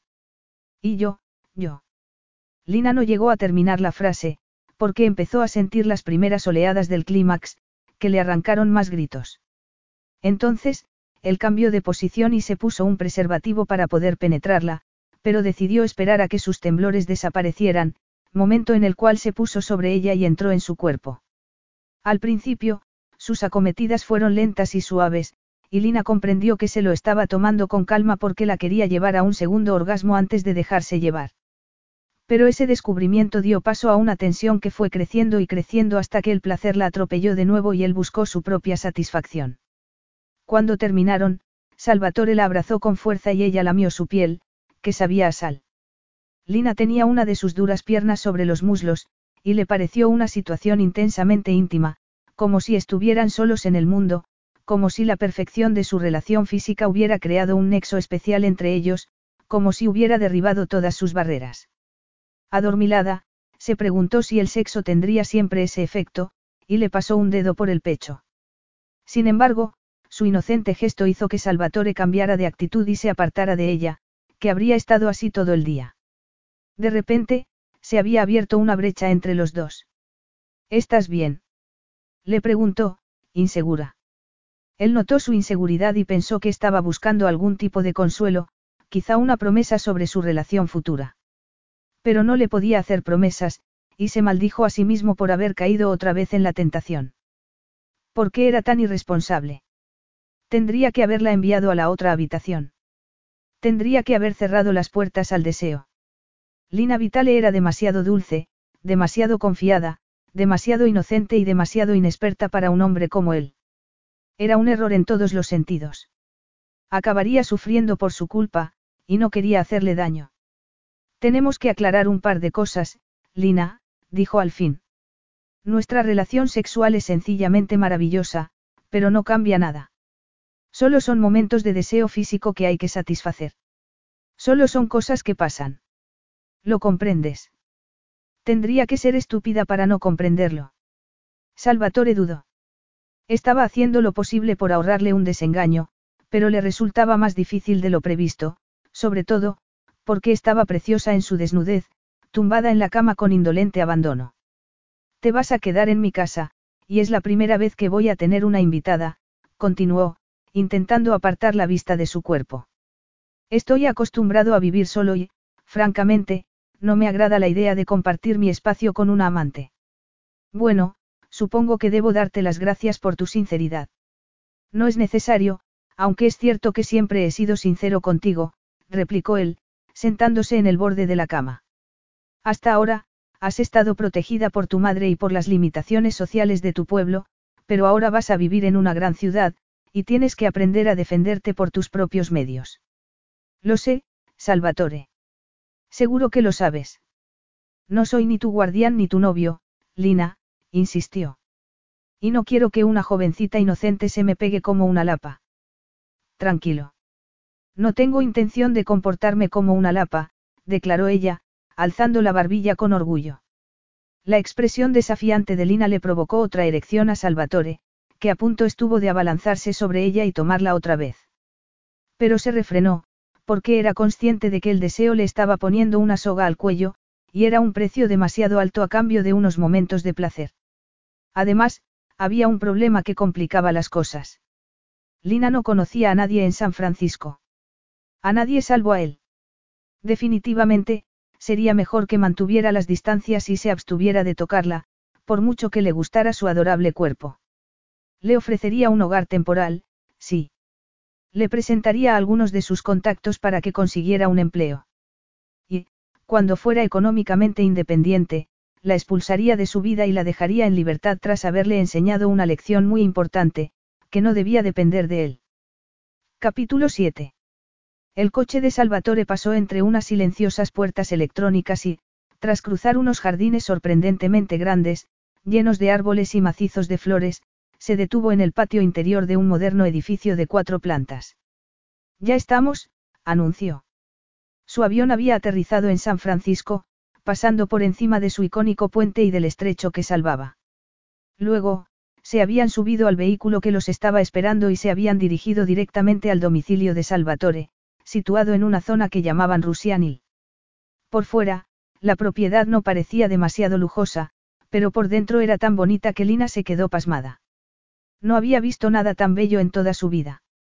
¿Te gusta? preguntó él, mirándola.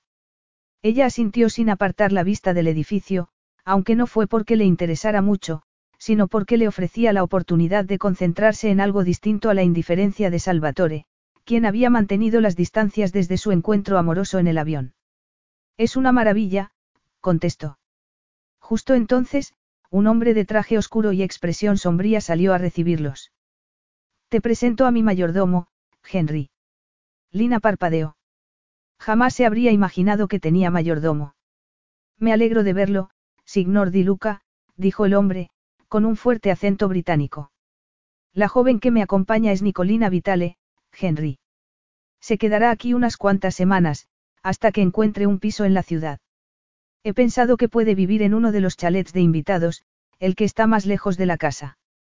Naturalmente, signor Di Luca. Uno de sus empleados llamó por teléfono para avisarnos, así que ya está preparado, le informó el mayordomo. Desea que enseñe la propiedad a la señorita. Si no es mucha molestia, replicó Salvatore, que sacó el móvil y se giró hacia Lina. Discúlpame, pero tengo que trabajar. Henry responderá a cualquier duda que tengas. Nos volveremos a ver a la hora de cenar, en la azotea. Siempre cenamos a las ocho. Gracias. Él se marchó entonces, y Lina se preguntó qué podía decir a un hombre de aspecto tan intimidatorio como el mayordomo. Aunque ya se estaba acostumbrando al silencio, porque Salvatore casi no le había dirigido la palabra en varias horas. Era como si su última experiencia erótica los hubiera separado un poco más. De hecho, la había tratado con el mismo educado distanciamiento que dedicaba a la azafata del avión. Y ella se había concentrado en la revista por no pensar en la dulce tensión de sus pezones, con los que él se había dado un festín. Henry le enseñó la propiedad y le dio todo tipo de explicaciones, mientras ella intentaba acostumbrarse a la idea de que un sitio tan grande fuera de una sola persona. La enorme cocina no daba a un comedor, sino a dos, uno de los cuales tenía un ascensor con paredes de cristal, en la planta baja había un cine privado y varias salas con obras de arte y, en el exterior, una piscina gigantesca. Todo el edificio era una preciosidad de muebles tan elegantes como modernos, con zonas de descanso y montones de plantas. Pero la azotea fue lo que más le gustó, porque tenía unas vistas impresionantes de la bahía, Alcatraz incluido. Es un lugar bellísimo, dijo ella, algo abrumada. Lleva mucho tiempo trabajando para Salvatore. Cinco años, respondió el mayordomo. Nos conocimos en Inglaterra, en la mansión de mi anterior jefe, y he estado con él desde entonces. El signor Di Luca es un hombre que inspira lealtad a sus empleados. ¿Cuántos empleados tiene? En la casa. Sí.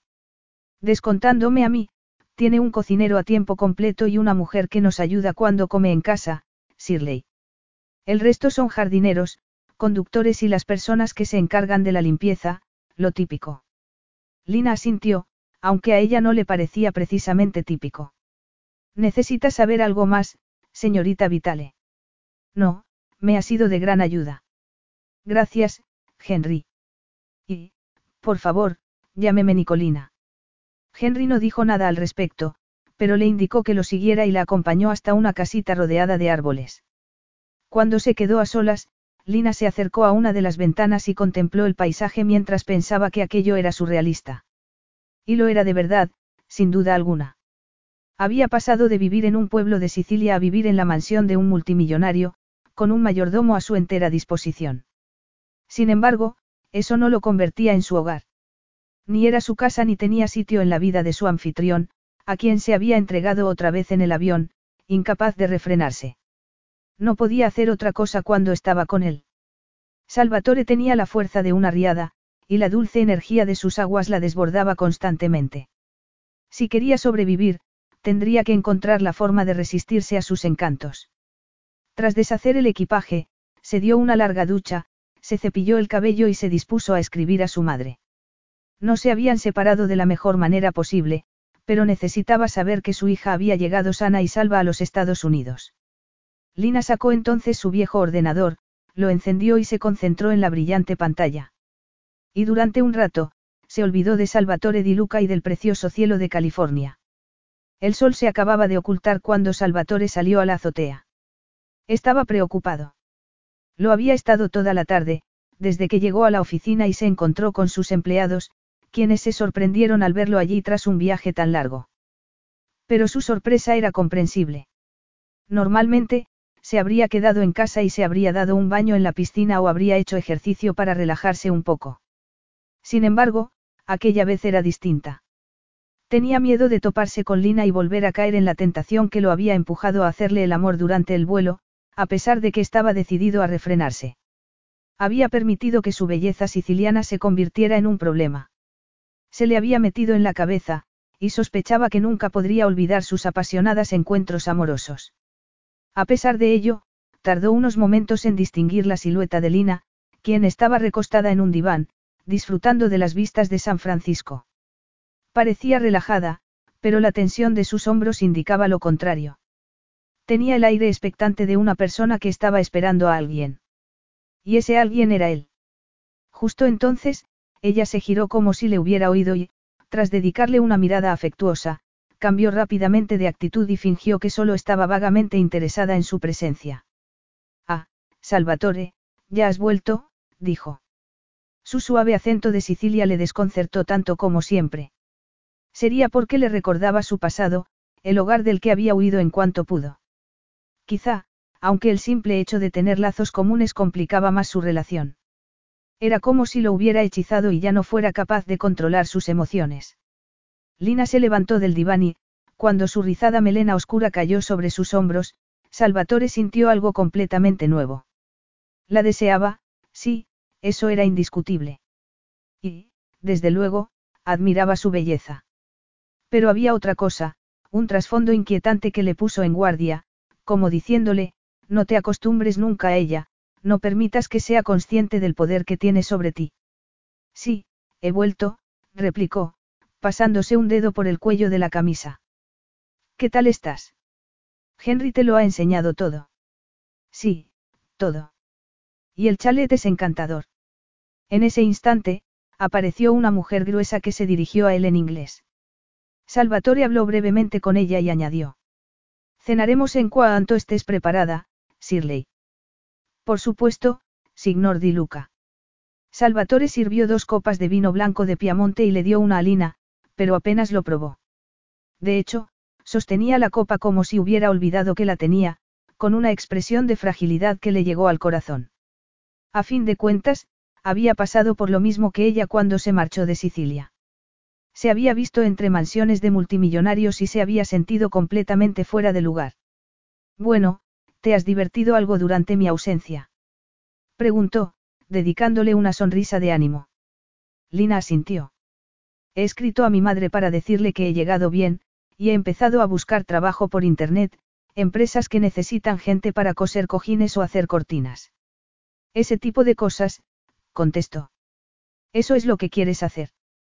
Se interesó Salvatore, frunciendo el ceño. Ese es tu sueño. Ella se encogió de hombros. No, pero mis sueños son inalcanzables. Puede que no lo sean tanto. Lina apretó la copa de vino, pensando que para él era fácil de decir. Pero ¿qué habría dicho si hubiera sabido que tenía miedo de que sus ambiciones se agostaran bajo el intenso sol de California? Primero tengo que ganar algo de dinero. Y luego, ya veremos, declaró. Mis ahorros no darán para mucho. Es una actitud bastante sensata. Salvatore volvió a sonreír, y Lina se preguntó si se estaría riendo de ella. Pero dejó sus preocupaciones a un lado y se sentó a la mesa, decidida a disfrutar de la comida. Empezaron con una sopa de marisco y, a continuación, le sirvieron un plato de pescado en salsa. Alina le supo a Gloria, y demostró un apetito tan entusiasta que, cuando ya había terminado el postre, Salvatore la miró con humor y dijo. Me encanta estar con una mujer que come bien. Es que tenía hambre. Ya me he fijado. Pero no te pongas a la defensiva, por favor. Lo digo en serio, afirmó él. La mayoría de las mujeres comen menos que un pajarito. Por eso están tan delgadas. Insinúas que están mejor que tú. No digas esas cosas, Lina. Tienes un cuerpo perfecto. La afirmación de Salvatore cambió el curso de la velada.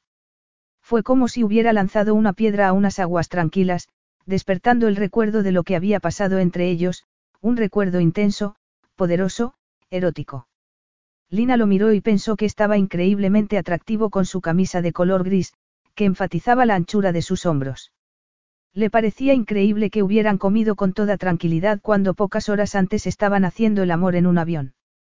Pero, fuera como fuera, sus palabras consiguieron que recuperara la confianza en sí misma y se atreviera a hacer una pregunta de carácter personal. ¿Volverás alguna vez a Sicilia? Él se puso tenso. Lo dudo. Lina apartó el plato.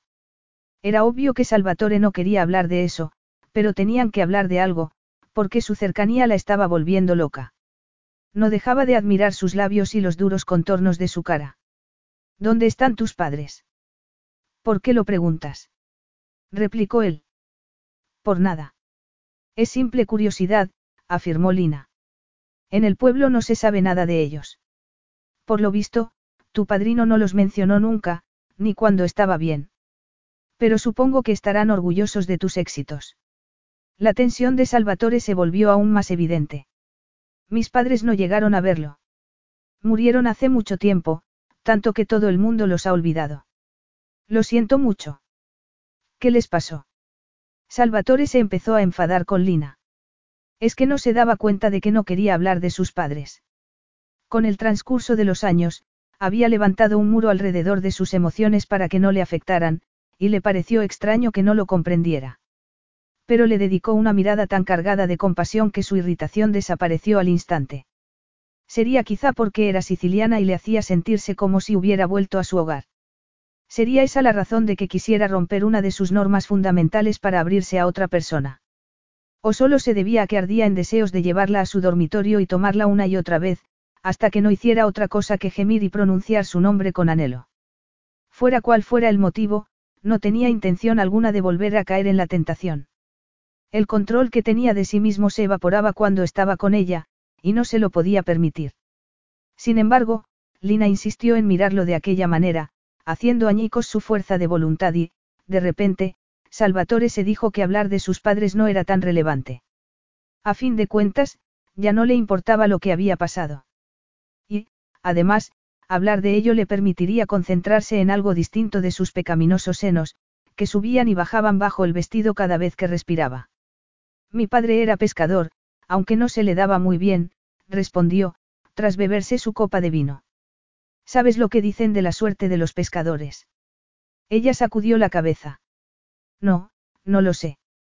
¿Qué consiste en mojarse y no pescar nada? replicó Salvatore con sorna. A él le pasaba eso, lo cual nos convirtió en una de las familias más pobres de la isla. Acabamos en el fondo de un pozo, por así decirlo. Y, naturalmente, mi madre estaba descontenta.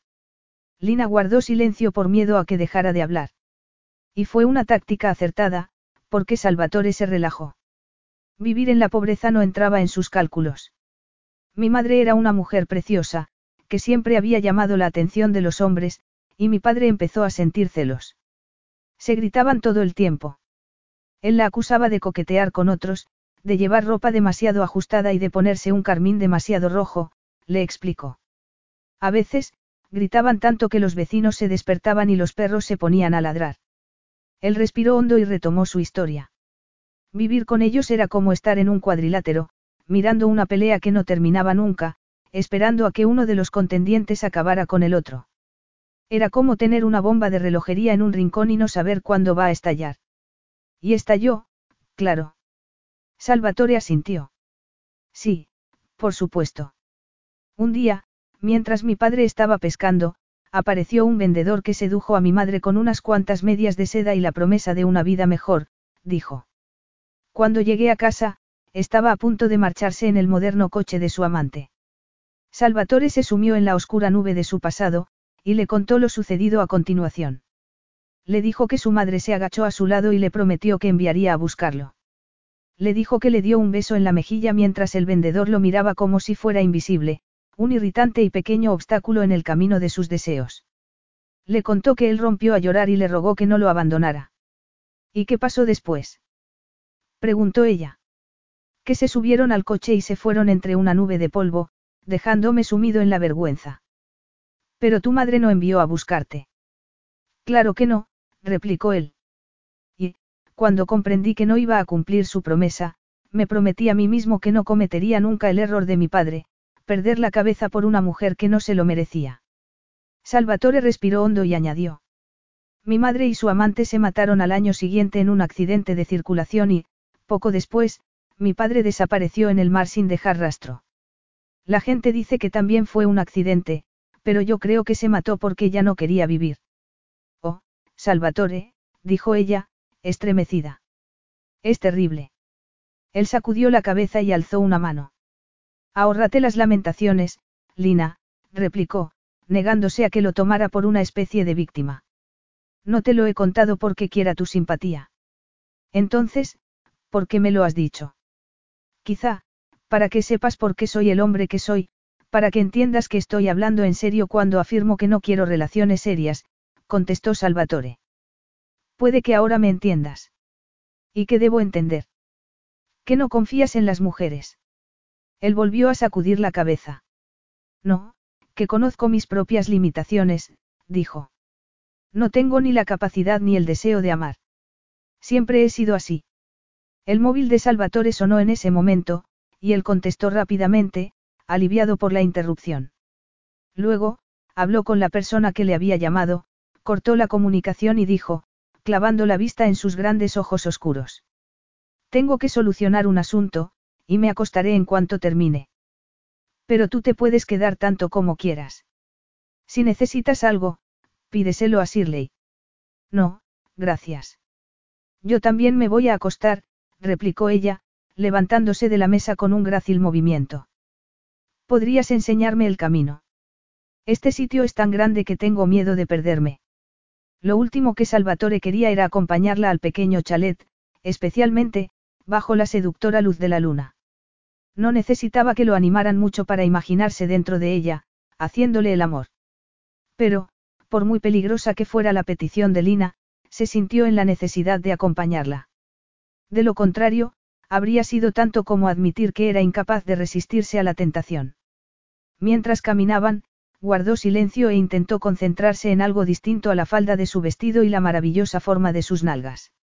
Y lo consiguió hasta que llegaron a la puerta del chalet, donde su aroma floral y los negros rizos que le caían sobre los senos lo excitaron de tal manera que estuvo a punto de sucumbir.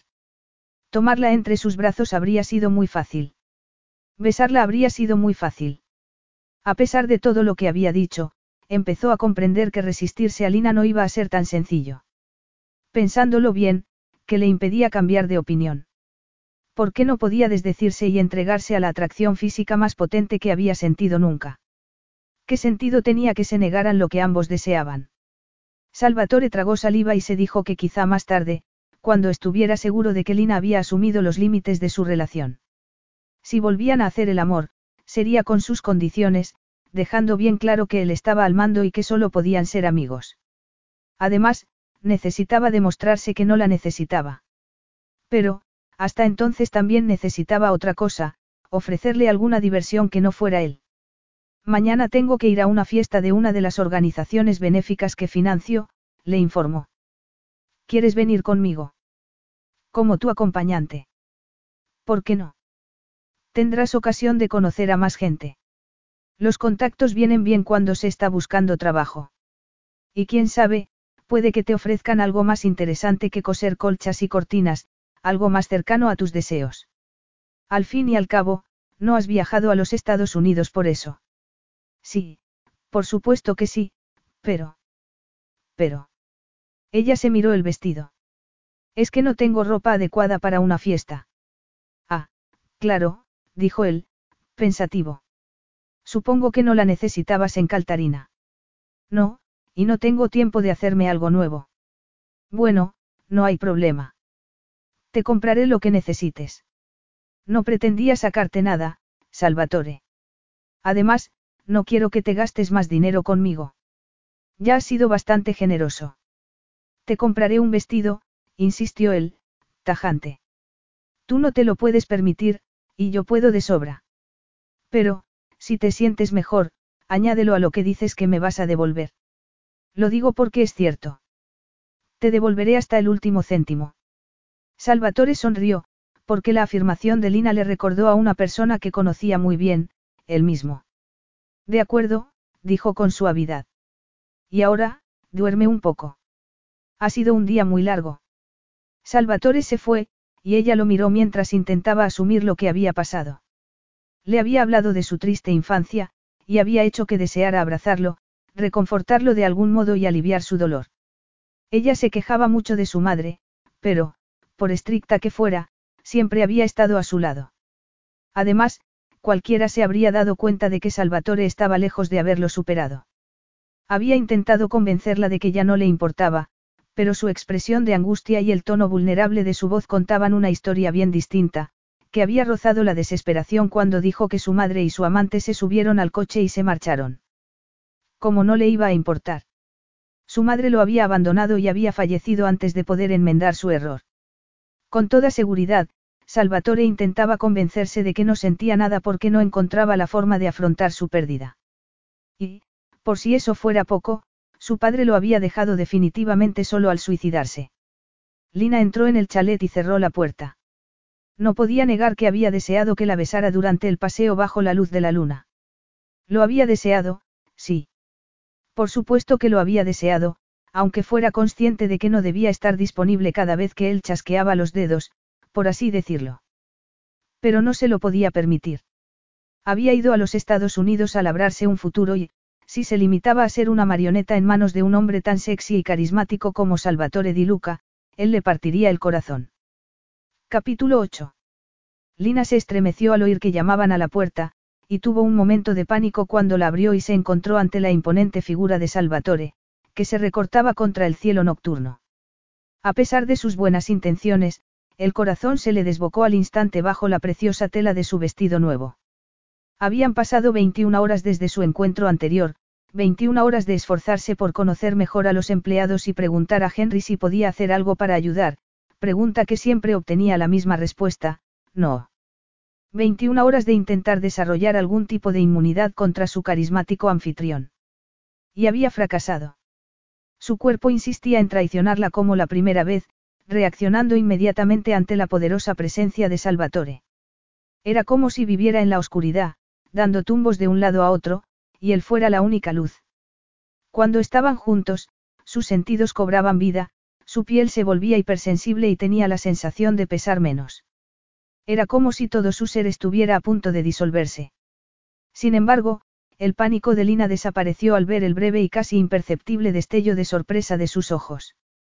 Hasta ella misma se había sorprendido cuando terminó de vestirse y se miró en el espejo, intentando mantener el equilibrio sobre los zapatos de aguja. Estaba tan distinta que parecía otra. ¿Te gusta? Acertó a decir. Lina no estaba acostumbrada ni a llevar vestidos de noche ni a caminar con tacones tan altos, y esperó el veredicto de Salvatore con preocupación. No quería dejarlo en mal lugar. No quería ser el hazmerreír de la fiesta. Estás muy, cambiada, declaró él, mirándola con intensidad. No era la respuesta que Lina quería oír, aunque le pareció adecuada.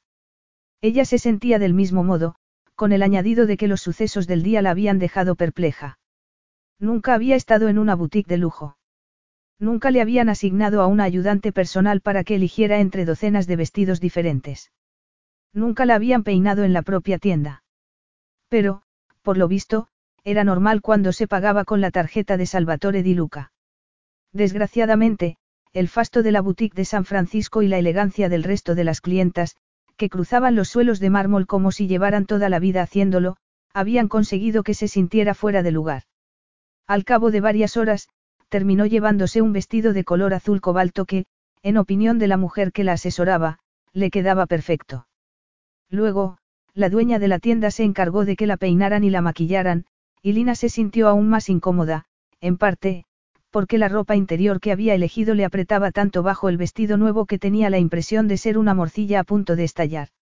No estoy segura de que me quede bien, le confesó. Salvatore guardó silencio, y ella admiró su impecable traje oscuro, que enfatizaba la anchura de sus hombros y le daba un aspecto frío e inaccesible. No te gusta, ¿verdad? insistió ella. Yo no he dicho eso. Entonces. Bueno, es chiqui refinado, contestó él. Es lo que debía ser, no. Supongo que sí. Lina se maldijo para sus adentros. En principio, la idea no podía ser más sencilla, solo consistía en comprar un vestido bonito a una pobretona para llevarla a una fiesta. Pero ninguno de los dos había considerado la posibilidad de que la transformación de Cenicienta estuviera destinada al fracaso, por ser demasiado tosca. En fin, tenemos que irnos, dijo él, echando un vistazo a la hora. ¿Estás preparada? Ella sacudió la cabeza, y ni un solo cabello de su elaborado peinado se movió. No. ¿Cómo que no? El coche nos está esperando. Ya, pero he cambiado de idea. No quiero ir, declaró Lina. Ve sin mí. Te divertirás más. ¿Te rindes a las primeras de cambio? Preguntó él, mirándola con humor. Te tenía por una mujer más dura, Lina. Has cambiado de repente. Has dejado de ser la mujer que me rogó que la trajera a los Estados Unidos para empezar una vida nueva. Ella respiró hondo. Sabía que Salvatore solo intentaba animarla, pero lo que había dicho era cierto. Además, ¿qué iba a hacer si se echaba atrás? Quedarse allí para incordiar a Henry y molestar al cocinero, que no esperaba tener que cocinar. Es cierto. No me puedo rendir ahora. Tienes razón. Como casi siempre. La arrogancia de Salvatore le arrancó una tímida sonrisa y le dio la fuerza necesaria para dejar el bolso azul que había comprado en la boutique y alcanzar uno de sus bolsos de terciopelo. Las borlas que lo decoraban le daban un aspecto artesanal que quizá no combinara bien con el vestido, pero al menos era suyo. Lo había hecho ella misma. Y, en ese momento, necesitaba llevar algo auténtico. Segundos más tarde, se subieron a la limusina e hicieron el corto trayecto que los separaba de su destino, un lujoso hotel de la zona de la bahía. Al ver las columnas de la entrada, Lina se acordó de un templo griego que había visto una vez en un libro, pero su escasa seguridad se esfumó a continuación. Había periodistas por todas partes, y una pequeña horda de curiosos se dedicaba a sacar fotografías con sus teléfonos móviles. Súbitamente, se sintió incapaz de salir del coche. Estaba paralizada de miedo, temblando de arriba abajo. No puedo entrar en ese sitio. Juraría que ya hemos tenido esta conversación, replicó él, sin disimular su hartazgo. Por supuesto que puedes. Mis tacones son demasiado altos. Él suspiró. A mí me parecen perfectos. Pero, si te preocupa la posibilidad de perder el equilibrio, agárrate a mí. Lina cerró las manos sobre su pequeño bolso de terciopelo.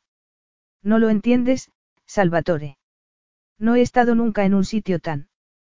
Te entiendo mejor de lo que te imaginas, la interrumpió él. ¿No has pensado que yo tuve que pasar por lo mismo que tú? ¿Qué crees, que los ricos me recibieron con los brazos abiertos? Que las damas de la alta sociedad no alejaban a sus hijas cada vez que me veían. Que sus maridos no se ponían nerviosos, pensando que les iba a clavar un puñal por la espalda. ¿Estás hablando en serio? Claro que sí. Me consideraban una amenaza, dijo Salvatore, frunciendo el ceño. Y lo era, francamente. Mi ambición profesional y mi necesidad de salir de la pobreza me volvieron implacable. No habría permitido que nadie se interpusiera en mi camino. Ah. Haz lo mismo que yo, Lina. Oh. Por lo menos, inténtalo. Ella sacudió la cabeza otra vez. Para ti es muy fácil decirlo. Nadie te va a juzgar por tu aspecto ni se va a burlar de ti por no saber caminar con tacones altos. Eres un hombre. Pues no permitas que te juzguen, declaró él. Te recuerdo que esa fue una de las razones que te llevaron a abandonar Sicilia. Lo sé, pero... Estabas deseando marcharte, insistió Salvatore. Y no tendrás éxito si no estás dispuesta a ser valiente. Lina se dijo que ni siquiera podía pensar en ser valiente cuando estaba sentada a escasos milímetros de él. Desde su punto de vista, todo habría sido más fácil si no hubieran hecho el amor. Se habría podido concentrar en su futuro en lugar de concentrarse en otras cosas, como lo cerca que estaban sus piernas. No sé, quizá tendría que haberme quedado en Caltarina. ¿Y qué habrías hecho? Seguir con un trabajo que no te gustaba, sometida a una mujer que no agradecía tus esfuerzos. Perder el tiempo y desperdiciar tu juventud y tu belleza. Salvatore le puso una mano en el brazo y añadió. No, Lina, ya no tienes que hacer eso. Ahora tienes la oportunidad de conseguir algo más, algo como una carrera profesional, o un marido, si es lo que quieres. A fin de cuentas, no es lo que sueñan tantas chicas de tu edad. Un joven que les compre una casa con un jardín lleno de rosales. Lina sabía que estaba intentando animarla, pero, lejos de sentirse agradecida, sus palabras la deprimieron. ¿Cómo se atrevía a hablarle de sueños, si no quería saber nada de ella? Salvatore era el único hombre que le importaba, y él no quería estar con nadie. Lo había dejado bien claro. Desde el principio. Le había dicho que ella no era lo que estaba buscando, y que lo único que le podían dar las mujeres era sexo. Entonces, ¿por qué se hacía ilusiones con él? Mientras lo pensaba, se giró hacia la ventanilla y parpadeó con furia, asustada ante la posibilidad de romper a llorar. Está bien. Tienes razón, dijo al fin. Salgamos del coche. De acuerdo, pero agárrate a mí. Ella dudó. No, yo. Tómame del brazo, Lina, dijo Salvatore con impaciencia. Será lo mejor, si es cierto que tienes miedo de caerte con esos zapatos. Cualquier cosa es preferible a pasar la noche en la sala de urgencias de un hospital. Lina sonrió. Sí, supongo que sí. Gracias. Lina pareció tranquilizarse un poco, pero Salvatore notó que estaba nerviosa por la presión de sus dedos, que se le clavaron en el brazo mientras ascendían por las escaleras de mármol del Hotel Westchester entre una nube de periodistas. Sin embargo, no entendía que le preocupara su aspecto, porque estaba sencillamente arrebatadora. No la había reconocido al llamar a su puerta. Y no era solo porque su nuevo peinado acentuara la delicadeza de su perfil y la grácil línea de su cuello. No era solo porque la hubieran maquillado, ni porque su cuerpo resultara más voluptuoso que nunca bajo la tela del vestido de noche. No, era por algo más. No la había reconocido porque ya no estaba ante la vibrante joven que lo había seducido, sino ante una elegante dama de labios brillantes y pestañas con rímel. Estaba ante una versión siciliana de las mujeres con las que solía salir. Ahora bien, eso la hacía menos deseable. No estaba seguro. Pero, desde luego, la hacía más manejable. La multitud que abarrotaba el salón de baile se giró hacia ellos. Todo el mundo los estaba mirando, pero a Salvatore no le extrañó, porque su presencia en ese tipo de actos siempre despertaba interés. Especialmente, si se presentaba con una mujer. La prensa llevaba años intentando emparejarlo, se comportaba como las damas de la alta sociedad, que ya no escondían precisamente a sus hijas cuando estaba presente. Sin embargo, esa vez era distinta. Había pasado tanto tiempo desde su última aparición en compañía femenina que había rumores para todos los gustos, desde los que afirmaban que le habían partido el corazón hasta los que decían que estaba saliendo con una mujer casada. Y ninguno era cierto. En realidad, Salvatore había dejado de ir acompañado porque estaba harto de que las mujeres solo se acercaran a él por su dinero. Era tan previsible que le resultaba insoportablemente aburrido. Y cuanto más dinero tenía, más se esforzaban por gustarle sus pretendientes. Se mostraban comprensivas, acomodaticias, generosas. Hacían lo que fuera por estar al tanto de sus negocios y fingirse interesadas. Por supuesto, esa actitud se extendía a la cama, donde competían por ser más apasionadas que las demás. Pero parecían estar hechas del mismo molde y, Por muchos juegos eróticos que se les ocurrieran, no conseguían ocultar la verdadera razón de su desenfreno, llegar a ser la esposa de un hombre inmensamente rico. Por desgracia para ellas, Salvatore no buscaba esposa. Nunca la había buscado. Y el hecho de que algunos de sus mejores amigos hubieran sucumbido al matrimonio no había cambiado su opinión sobre él. ¿Qué le importaba a él lo que hicieran Lucas Conguay o Matteo Valenti? Siempre había desconfiado de las mujeres. Mientras lo pensaba, llegó a la conclusión de que esa desconfianza estaba en el origen de su negativa inicial a acostarse con una mujer como Lina, una simple chica de campo. No se parecía nada a sus amantes.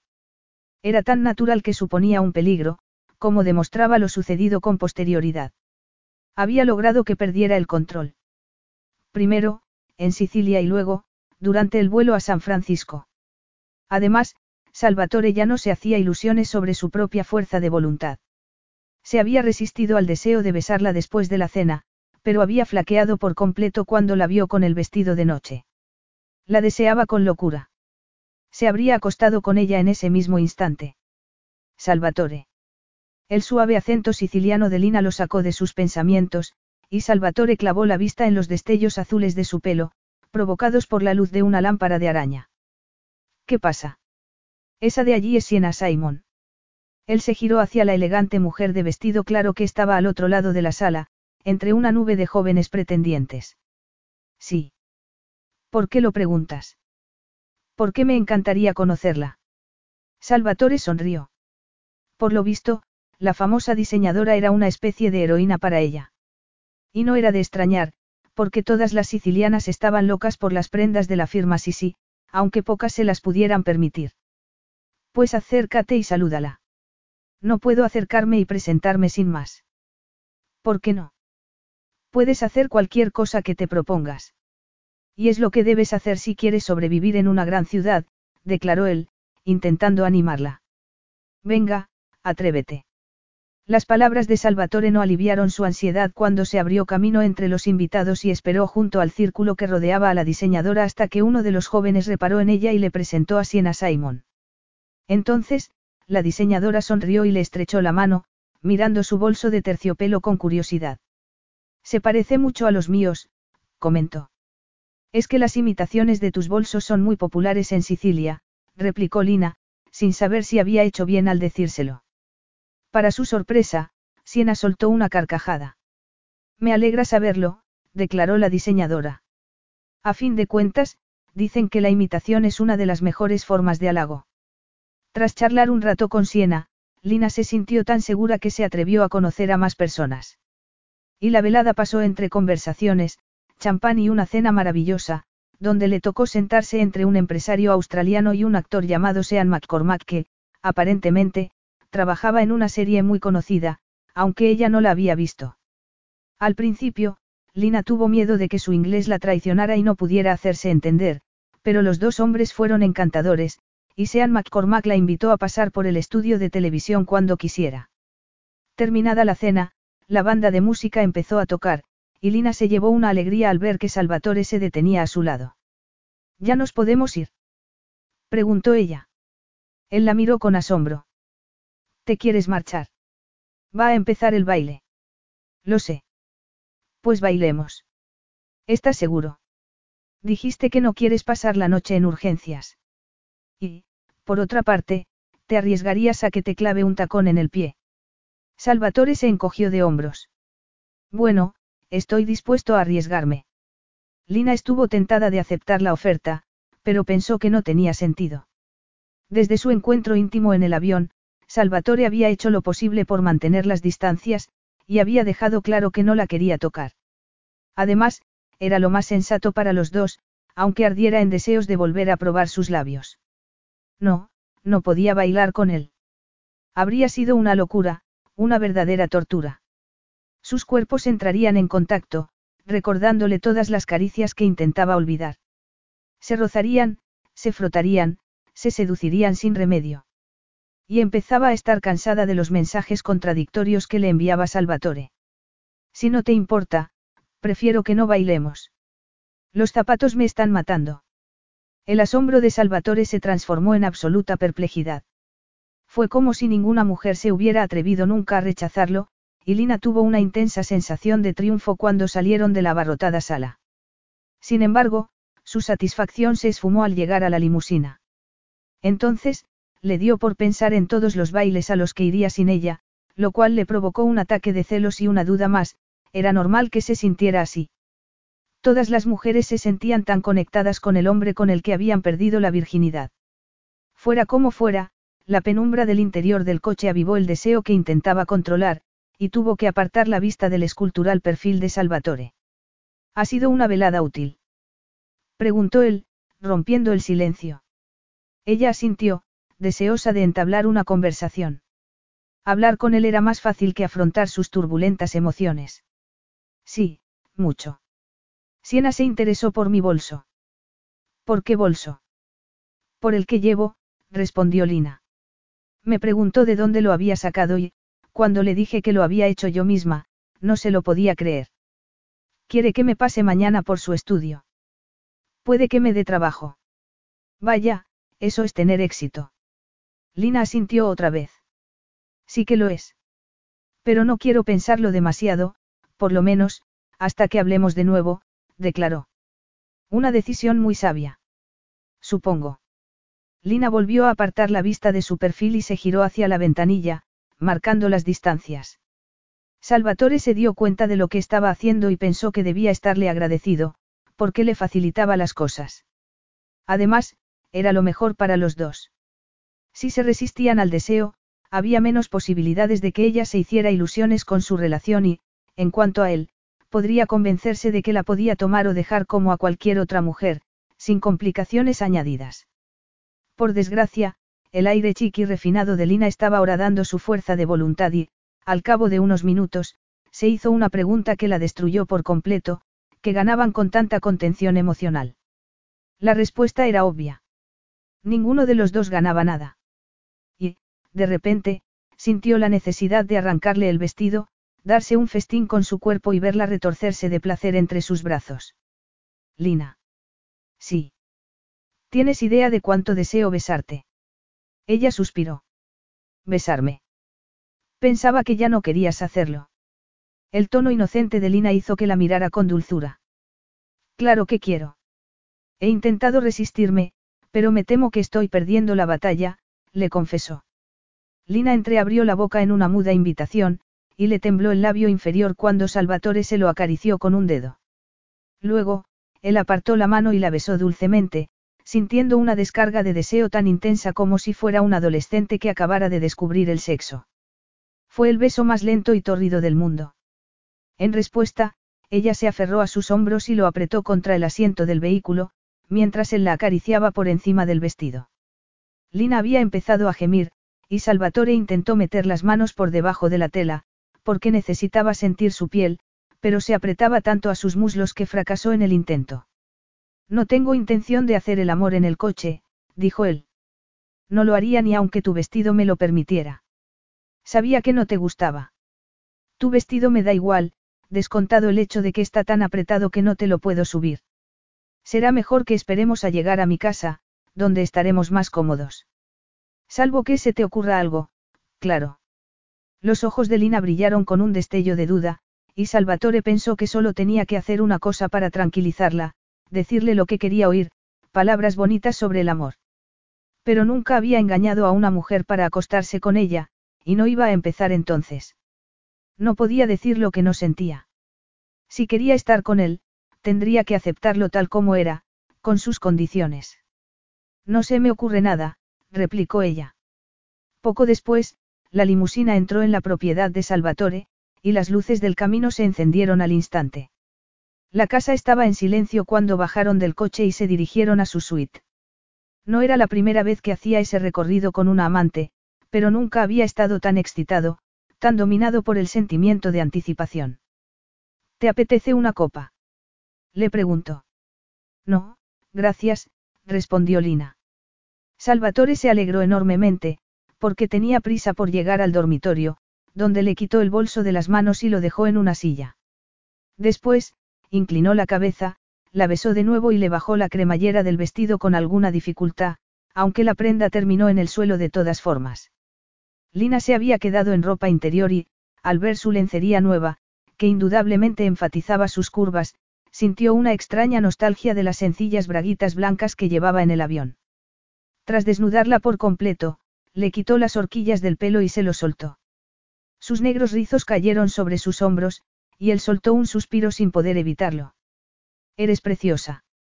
No, no lo soy. Créeme, lo eres. Y lo era. Salvatore no tenía ninguna duda. Lo era sobre todo porque volvía a ser la inocente siciliana que le había entregado su virginidad. ¿Cómo podía ser tan bella? Sus firmes y morenas curvas contrastaban contra el blanco de las sábanas, y sus pezones erguidos estaban pidiendo a gritos que los lamiera. Y entonces, ella separó las piernas y le ofreció una visión perfecta de su sexo, dejándolo tan fascinado como si nunca hubiera visto el cuerpo de una mujer. Para Salvatore, fue algo desconcertante y, por esa misma razón, molesto. Lina tenía demasiado poder sobre él. Pero su inquietud desapareció cuando volvió a saltar su boca, se puso entre sus piernas y la penetró con una suave acometida. Al cabo de un rato, cuando ya se acercaba al orgasmo, se preguntó si se cansaría alguna vez de hacer el amor con ella. Y, al alcanzar el clímax, se le escapó una palabra que no pretendía pronunciar. Lina. Capítulo 9. Era el paisaje más bello que había visto en su vida. Estaba en la enorme cama de Salvatore, contemplando el brillante mar azul de la distante bahía. Seguía desnuda, y las mejillas se le ruborizaron un poco al recordar lo que le había dicho él por la mañana, justo antes de marcharse al despacho. Ha sido fantástico. Sí que lo es. Salvatore, que se estaba poniendo la corbata, clavó la vista en sus ojos. Y ella decidió puntualizar su comentario, porque no quería parecer demasiado entusiasta. Bueno, no tengo con qué compararlo, pero... Créeme, Lina, ha sido fantástico, la interrumpió él. Las palabras de Salvatore sonaron más bruscas de la cuenta, como si hubiera admitido algo que le incomodaba. Y segundos después, miró el reloj con la expresión de alivio de un náufrago que hubiera visto un salvavidas. Me tengo que ir, anunció. Su beso de despedida fue breve, casi inexistente. Ardía en deseos de marcharse de allí, de alejarse de lo sucedido durante la noche, cuando Lina parecía arder por dentro cada vez que la tocaba. La luz del día había destruido la magia de las horas anteriores. Naturalmente, Lina se dio cuenta de lo que pasaba, pero le quitó importancia y se quedó en la cama un buen rato, hasta que se acordó de que había quedado a las doce con Siena Simon. Entonces, se levantó, miró su ropa y se maldijo para sus adentros. Estaba donde Salvatore la había dejado, junto a los zapatos de tacón alto. Pero no podía ir al chalet con una indumentaria tan inapropiada, porque estaba segura de que los empleados la verían. Preocupada, alcanzó el vestido y lo volvió a dejar en el suelo.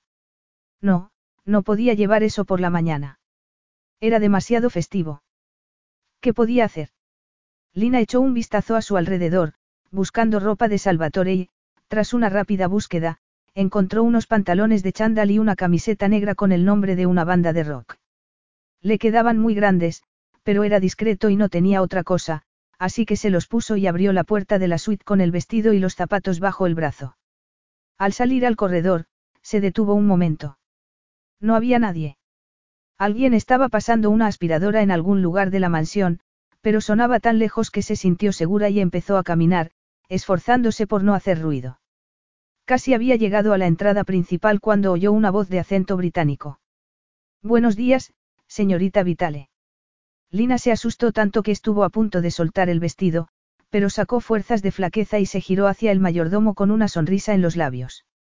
El hombre llevaba un traje de levita, de pantalones grises y chaqueta negra. Buenos días, Henry. ¿Quiere que le sirva el desayuno? El chef ha preparado todo un surtido de pastelería. Lina lo miró, preguntándose si el cocinero de Salvatore tenía la costumbre de preparar desayunos suntuosos a las amantes de su jefe. No, gracias, respondió. Tomaré algo en el chalet. ¿Está segura? Lo estoy, dijo, echando los hombros hacia atrás. Muchas gracias, Henry. De nada, señorita Vitale. Lina cruzó los jardines, donde varias legiones de empleados se afanaban en cortar y regar el césped. Algunos volvieron la cabeza al verla pasar, y ella pensó que la vida no podía ser más injusta, Salvatore era el único amante que había tenido, pero la gente ya la había visto dos veces en situaciones humillantes, y las dos en la misma mañana. Sin embargo, se recordó que no tenía motivos para avergonzarse. Carecía del dinero y el poder de Salvatore, pero se sentía como si fuera su igual. A fin de cuentas, temblaba cuando la tocaba, gemía cuando la penetraba y soltaba carcajadas de placer cuando ella lo cubría de besos, después de hacer el amor. Incluso le decía que era preciosa. Y lo decía de tal manera que le hacía sentirse verdaderamente preciosa. Al llegar al chalet, se duchó, se vistió y guardó tres de sus bolsos artesanales en una bolsa de tela. Luego, salió de la casa, sacó el teléfono móvil y buscó la dirección de la tienda de Siena Simon, donde había quedado. El establecimiento fue fácil de encontrar. Estaba en una callecita flanqueada de árboles, y la inteligente iluminación interior resaltaba las creaciones de la famosa diseñadora, que cubrían los cuerpos de unos maniquíes tan imposiblemente altos como delgados. El resto del local, que era bastante grande, consistía en una serie de superficies de cristal sobre las que descansaban exquisitas joyas y zapatos hechos a mano. Lina se puso algo nerviosa cuando una de las dependientas se acercó a ella con una sonrisa de extrañeza, como si pensara que no tenía aspecto de ser clienta habitual. Y estaba en lo cierto, porque no lo era. ¿La puedo ayudar? Eso espero. Estoy buscando a Siena Simon. La mujer frunció el ceño. ¿Tiene cita? Bueno, nos conocimos anoche en una fiesta, y... Ya me encargo yo, Tiffany. Al oír la voz de su jefa, la dependienta asintió y se marchó. Aquel día, Siena Simon llevaba un vestido de color crema, con unos zapatos cuyos tacones desafiaban la ley de la gravedad y un collar de perlas tan grandes como huevos de codorniz. Me alegro de verte, Nicolina. ¿Has traído más bolsos? Lina le enseñó la bolsa que llevaba. Sí, están aquí. Excelente. ¿Por qué no pasas a mi despacho? Si te apetece, le diré a Yegra que nos traiga un café. Gracias. La entrevista que Lina tuvo a continuación fue una de las cosas más abrumadoras que había hecho en su vida, pero también de las más satisfactorias. Duró poco menos de una hora y, cuando salió de la tienda, se sentía la mujer más afortunada del mundo. Casi se había desmayado cuando Siena le informó de lo que pensaba cobrar por sus bolsos artesanales y le pidió que hiciera tantos como pudiera. Había conseguido un trabajo, o algo parecido. Había dado el primer paso en el camino de la independencia. Aún desconcertada, dudó entre almorzar en alguna parte o ir a comprar una máquina de coser. Ya había decidido que la segunda opción era la más sensata cuando se fijó en un hombre alto que se acercaba por la acera. Y caminaba hacia ella. Lina lo reconoció un segundo después, visual y visceralmente. Había hecho lo posible por no pensar en él, decidida a concentrarse en la entrevista con Siena y su futuro profesional, pero se le encogió el corazón en cuanto le puso los ojos encima, y todo lo demás desapareció como por arte de magia. ¿Qué tenía aquel hombre? Cuando estaba cerca, no podía ni pensar. Hola, Salvatore, dijo ella, sobreponiéndose a su sorpresa. ¿Qué haces aquí? He venido a buscarte. Lina se lamió los labios como una gata hambrienta. A buscarme. Pero si no sabías dónde iba a estar. Es obvio que lo sabía. De lo contrario, no estaría delante de ti, respondió él, mirándola con humor. Me dijiste que tenías una cita con Siena. ¿O es que lo has olvidado? Ah, es verdad, declaró ella, mirándolo con desconcierto. Pero sigo sin entender por qué has venido. Salvatore se encogió de hombros. La voz de la razón le había advertido contra la tentación de ir a buscarla. Había intentado que esperara hasta la noche, para tener unas horas de tranquilidad e intentar romper el hechizo que pesaba sobre él. Pero luego se preguntó por qué tenía que esperar, si quería acostarse con ella cuanto antes. Y a juzgar por la mirada de Lina, ella también lo quería. He pensado que podíamos comer juntos. Comer. Lo dices con tal tono de desconfianza que cualquiera diría que te he hecho una proposición deshonesta, ironizó Salvatore.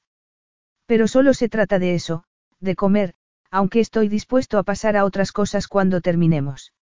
Oh, dijo ella. Te has ruborizado otra vez, Lina. Deberías aprender a controlar tus emociones. No lo puedo evitar, replicó ella en voz baja. Pero no puedo comer contigo. Tengo que comprar una máquina de coser. Ya la comprarás después. Venga, sube al coche. Lina comprendió que no aceptaría un, no, por respuesta y se subió a regañadientes, pero su reticencia alimentó el deseo de Salvatore, que la encontró sorprendentemente encantadora. De repente, estaba tan excitado que no se podía controlar y, cuando el chofer arrancó, la tomó entre sus brazos y la empezó a besar. En principio, iba a ser un beso rápido, una declaración posesiva de lo que pretendía hacer con ella después de comer. Sin embargo, se transformó en algo intenso que lo arrastró a un abismo sensual, tal vez, por la respuesta apasionada de Lina, apretó los senos contra su pecho mientras le acariciaba el cuello. Entonces, Salvatore se acordó de que tardarían diez minutos en llegar al restaurante y se le desbocó el corazón, porque era tiempo suficiente para hacer lo que quería, meterle una mano bajo el vestido, llevarla rápidamente al orgasmo, bajarse la cremallera de los pantalones y permitir que Lina chupara su sexo con la exquisitez de la noche anterior. Por supuesto, existía la posibilidad de que llegaran a su destino antes de lo previsto, pero no sería un problema. Solo tenía que hablar con el chofer y pedirle que diera vueltas por la ciudad hasta que le avisara. No habría sido la primera vez que utilizaba ese truco con una de sus amantes. Pero ahora estaba con Lina y, por motivos que ni él mismo entendía, le pareció inadecuado. Sacando fuerzas de flaqueza, se apartó de ella y le dijo que se arreglara el pelo, porque se lo había revuelto. Estaba desconcertado con su propia actitud, e intentó convencerse de que la espera merecería la pena y de que sería una forma de demostrar que no había perdido el control de sus emociones. El restaurante, que estaba en embarcadero, tenía unas vistas preciosas del puente de San Francisco. Salvatore sabía que Lina se quedaría estasiada con el paisaje, como así fue, pero se llevó una sorpresa cuando cruzaron el abarrotado local, porque parecía inmune al hecho de que todo el mundo los miraba. Se habría acostumbrado a estar entre ricos y famosos. Fuera como fuera, pensó que su naturalidad era un soplo de aire fresco en el enrarecido ambiente del conocido lugar. Al llegar a su mesa de costumbre, se dirigió a uno de los camareros y pidió que les llevaran una ensalada, langosta, una botella de agua mineral y un platito de aceitunas. Luego, se recostó en la silla y dijo, mirándola. Veo que tu entrevista con Siena ha ido bien. Eso creo, replicó ella, alcanzando su servilleta. Me ha hecho un montón de preguntas. Quería saber si te conozco bien, si pienso quedarme mucho tiempo en la ciudad. Ese tipo de cosas. Querría asegurarse de que no te vas a ir mañana por la mañana, comentó él. Si quiere darte trabajo, es lógico. Sí, supongo que sí, declaró Lina, dubitativa. Solo lo supones. Es que estaba particularmente interesada en ti. Incluso me ha preguntado si estamos viviendo juntos. Él frunció el ceño. ¿Y qué has dicho tú? Que no, que solo me has ofrecido un alojamiento temporal. Pero me ha parecido tan extraño que ha despertado mi interés. ¿En qué sentido?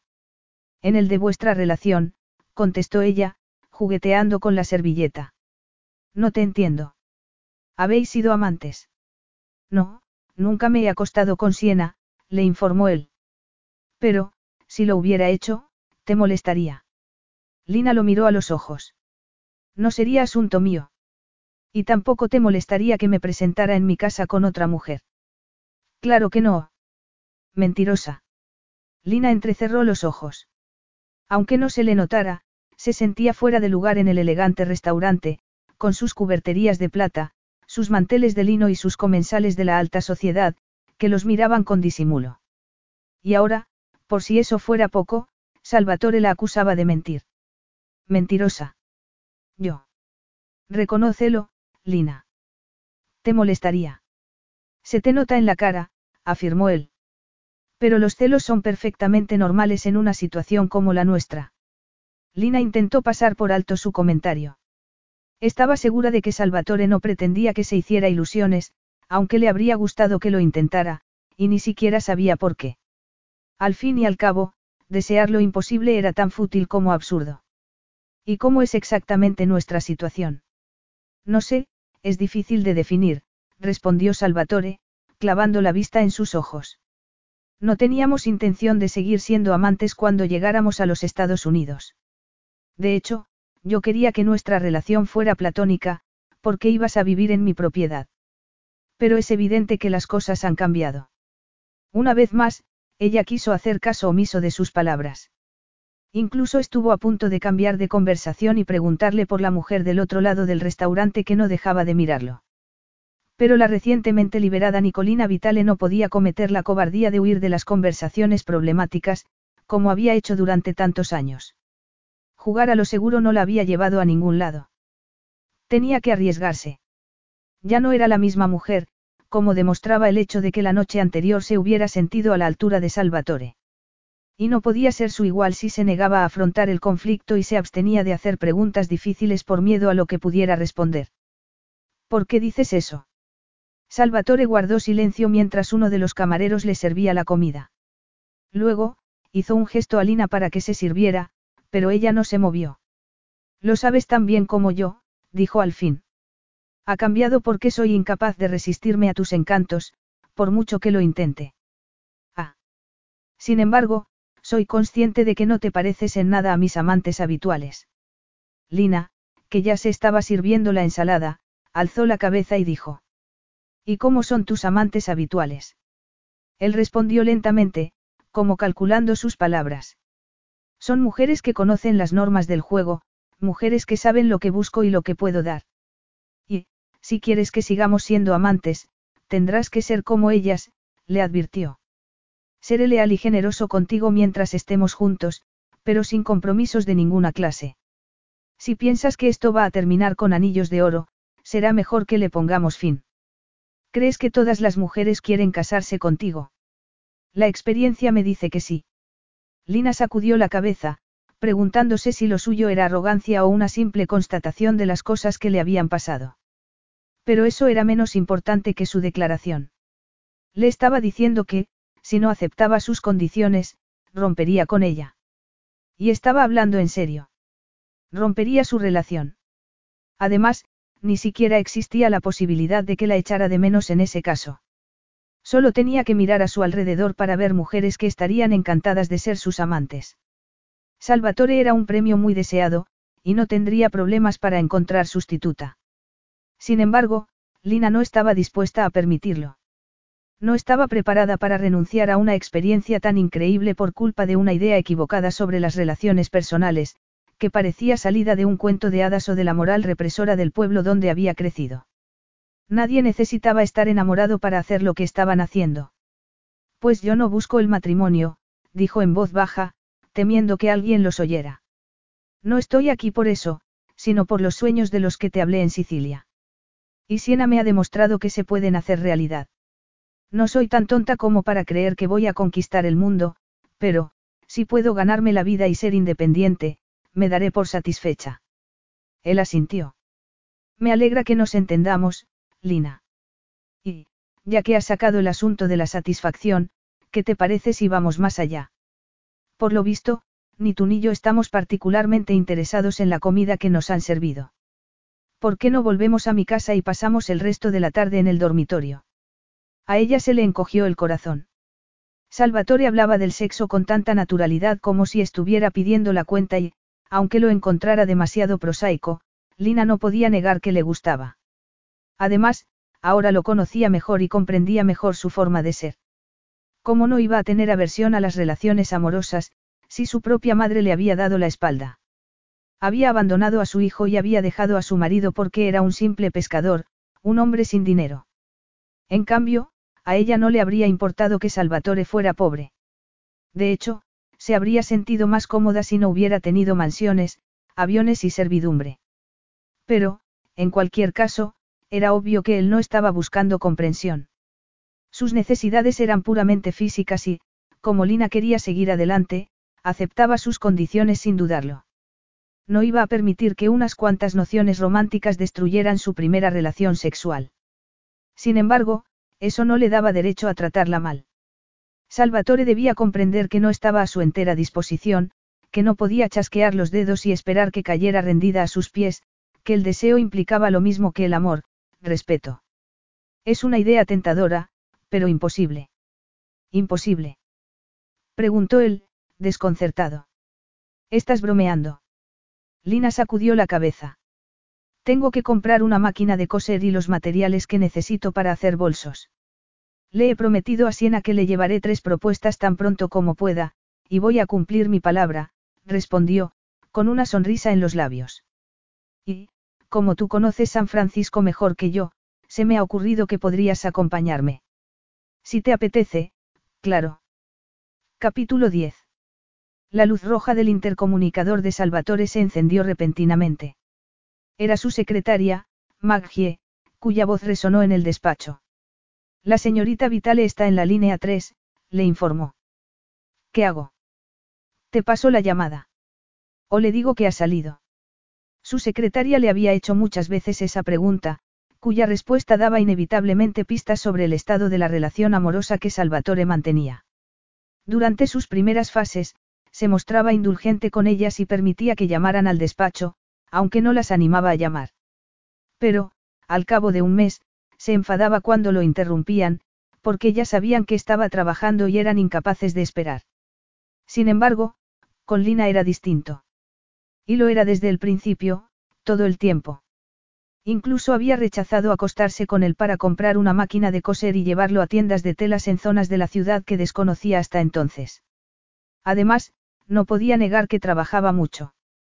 Trabajaba día y noche en el pequeño chalet de invitados y, cuando por fin salía de la casa, tenía los ojos cansados y una sonrisa de inmensa satisfacción por haber terminado más bolsos. Siena Simon estaba encantada con ella. Salvatore lo sabía porque le había preguntado, y había descubierto que los bolsos de Lina tenían mucho éxito. Y no solo en San Francisco, sino también en otras ciudades. Cuanto más tiempo pasaba, más perplejo estaba. Era la primera vez que vivía con una mujer, descontando a su madre, y le parecía increíble que lo disfrutara tanto. Sería porque, al estar en la misma propiedad, no podía mantener las distancias con ella. O porque le hablaba en dialecto siciliano, un dialecto que ninguna de las personas de su entorno comprendía. Quizá fuera por eso. A fin de cuentas, el idioma los unía en una especie de mundo privado y maravillosamente familiar, aunque a veces resultara claustrofóbico. En todo caso, Salvatore esperaba cansarse de ella en pocas semanas, pensando que las luces de la gran ciudad destruirían el atractivo de una simple chica de provincias. Pero no lo habían destruido, y empezaba a estar preocupado. Se había obsesionado con la modista de Sicilia. Estaba hechizado, hasta el punto de que la miraba con fascinación cuando se cepillaba su rizada melena negra. Y ella, que sabía que la estaba mirando, sonreía de forma coqueta, como si fuera perfectamente consciente de que la prefería con el pelo suelto. Había roto muchas de sus normas por Lina Vitale. La llevaba a sitios turísticos de la ciudad y le enseñaba las fantásticas vistas de los alrededores. Hacía lo que fuera por contentarla. Pero nada era tan satisfactorio como estar con ella en la habitación y mirar sus ojos mientras llegaba al clímax, porque no los cerraba cuando hacían el amor. Y, por supuesto, adoraba su voluptuoso cuerpo y su generosidad como amante. Además, Lina no utilizaba el sexo como arma. Ni siquiera lo usaba como instrumento para conseguir algún fin. Nunca le había pedido nada. No dejaba caer que le gustaban los diamantes o las perlas. No insinuaba que quisiera un coche como los suyos. Y, para un hombre acostumbrado a que lo quisieran por su dinero, su actitud era toda una novedad. Desgraciadamente, Salvatore había descubierto un inquietante paralelismo entre su difunto padre y él. ¿O no era verdad que se había obsesionado con una mujer y había permitido que lo controlara? Salvatore había pensado mucho en la relación de sus padres. De niño, no podía entender que su madre hubiera sido tan cruel con su marido, pero luego, cuando se fue a los Estados Unidos, descubrió que algunas mujeres despreciaban a los hombres que las querían demasiado y se sentían atraídas por los que no. Lo había visto mil veces. Y él era un buen ejemplo, porque su indiferencia las atraía constantemente. Pero no iba a cometer el error de su padre. No bajaría la guardia. No permitiría que otra mujer le hiciera daño. Salvatore. ¿Sigues ahí? Insistió Maggie, sacándolo de sus pensamientos. ¿Quieres que te la pase? Salvatore suspiró, tentado con la idea de decirle que no. Sin embargo, era la primera vez que le llamaba a la oficina y, por otra parte, cabía la posibilidad de que necesitara algo o se hubiera metido en algún lío. Pásamela. Como quieras. Su secretaria le pasó la llamada, y él se estremeció al oír la voz de Lina. Hola, Salvatore. ¿Ha pasado algo? Preguntó él, inquieto. No, nada. Salvatore sintió una mezcla de alivio y deseo, aunque sin dejar de estar preocupado por la influencia que Lina tenía sobre él. Entonces, ¿por qué me llamas al trabajo? Estoy ocupado. Sí, ya lo sé. Ella lo dijo de una forma extraña, como si se sintiera insegura por alguna razón, y Salvatore se tuvo que resistir al impulso de decir algo cariñoso. Tenía que aprender que no debía llamar al despacho. ¿Qué puedo hacer por ti, Lina? ¿A qué hora llegarás a casa? Salvatore frunció el ceño. ¿Has llamado para preguntarme eso? Dijo con incredulidad. Llegaré hacia las siete, como siempre. ¿Por qué quieres saberlo? No importa, contestó ella con rapidez. Nos veremos luego. Lina cortó la comunicación, pensando que había hecho mal al llamarle a la oficina. Sin embargo, no tenía intención de convertirlo en costumbre. Le había llamado porque le estaba preparando una sorpresa, y necesitaba saber a qué hora llegaba. Salvatore había sido enormemente generoso con ella, la había aceptado bajo su techo y la había ayudado a salir adelante, y había llegado el momento de darle algo a cambio. Tras cascar unos huevos y echarlos en un plato con harina, empezó a hacer la masa. Mientras trabajaba, se acordó de la pasta casera que preparaba su madre y, aunque tuvo un acceso de nostalgia, se alegró de haberse alejado de ella. Ya no era la jovencita apocada que había sido. Había cambiado. Y su nueva vida se debía en gran parte a Salvatore, el hombre que le hacía sentirse sexy, deseable y divertida en cualquier caso, hasta sin intentarlo. A veces, cuando volvía pronto, se acercaba al chalet con alguno de sus impresionantes trajes y llamaba a la puerta. Lina sabía que no debían verse hasta más tarde, pero lo invitaba a entrar con naturalidad, como si fuera un vecino o un amigo que estaba de visita. Y, en cuanto entraba, la apretaba contra la pared y la besaba con toda su alma mientras ella se afanaba por quitarle la ropa, desesperadamente. A veces, ni siquiera llegaban a la cama. Su relación era tan física e intensa que se ruborizaba cada vez que lo pensaba. Les pasaría lo mismo a todas las mujeres. Sentirían lo mismo. Lina había descubierto un nuevo tipo de poder, el de su atractivo sexual. Pero, al mismo tiempo, estaba sumida en un mar de dudas que no se podía quitar de la cabeza, por mucho que lo intentara, dudas que se escondían en los rincones de su mente y la asaltaban en cualquier momento, sin previo aviso. Se estaría engañando a sí misma. Se habría convertido en víctima de sus propios deseos. O era algo natural. En cualquier caso, no podía compartimentar su vida de tal manera que sus partes no entraran en contacto. Si trabajaba todo el día y llevaba sus creaciones a Siena, era inevitable que acabaran en el brazo de un maniquí o en un estante de cristal con un precio desconcertantemente alto. No podía hacerlo primero sin pasar por lo segundo. Y Salvatore estaba en el centro de su existencia, presente en todos sus espacios. Además, algo había cambiado entre sus comidas, paseos turísticos y noches de amor. Ya no estaba tan segura de poder mantener una relación sexual sin esperar otra cosa. Cada vez le costaba más, y le costaba porque había desarrollado sentimientos más complejos y profundos. No había sido de la noche a la mañana. Había sido un proceso más lento, como un goteo. Pero no lo podía negar. Al principio, pensó que era consecuencia del sexo, de que su hambriento cuerpo estaba rompiendo su equilibrio emocional. Sin embargo, ni los orgasmos ni la preciosa calma posterior podían explicar que ardiera en deseos de pronunciar palabras de amor, de acariciarle el pelo con dulzura o de rozar los labios contra su boca en los momentos más inapropiados. Se sentía como si se estuviera enamorando de él. Cielo santo. Sus dedos se volvieron a hundir en la masa. Sus sentimientos eran demasiado complicados para un hombre que huía de las emociones, y también lo eran para ella, porque no quería sentirse así. Quería despertarse una mañana y descubrir que se había liberado de la angustia que atenazaba su corazón, pero el instinto le decía que eso era imposible, y que su relación terminaría pronto si no la encauzaba en una dirección diferente. Por fortuna, su éxito profesional le había dado una seguridad de la que antes carecía, y estaba dispuesta a probar. Sus bolsos eran muy populares. Las mujeres ricas se peleaban por pagar sumas asombrosas por un producto artesanal, y Siena Simon la apreciaba tanto que se había puesto en contacto con la directora de una de las revistas de moda más importantes del país, con un resultado indiscutiblemente positivo. Esa era la segunda razón de la cena que estaba preparando. Quería celebrar su buena suerte. Pero, sobre todo, quería dar a Salvatore lo que sus millones no le podían dar, cariño y atención, ya que el amor le habría asustado. Una demostración de gratitud mediante un gesto tan sencillo como una comida casera. Terminados los preparativos culinarios, se giró hacia el espejo de la cocina y se miró el pelo, que se había recogido por miedo a que se le metiera en la salsa. Al verse, sonrió con malicia y se apartó un mechón que se le había soltado del moño. Sería mejor que se quitara las horquillas antes de que Salvatore apareciera. No encontraba a Lina por ninguna parte. De hecho, no encontraba a nadie. La casa estaba inusualmente silenciosa, y no había ni rastro de Henry ni de Shirley, quien solía servir la cena. Entonces, Salvatore entró en el más pequeño de los comedores y vio que alguien había preparado una de las mesas, pero no le extrañó demasiado. Estaba lloviendo, y era lógico que cenaran dentro de la casa en lugar de hacerlo en el exterior.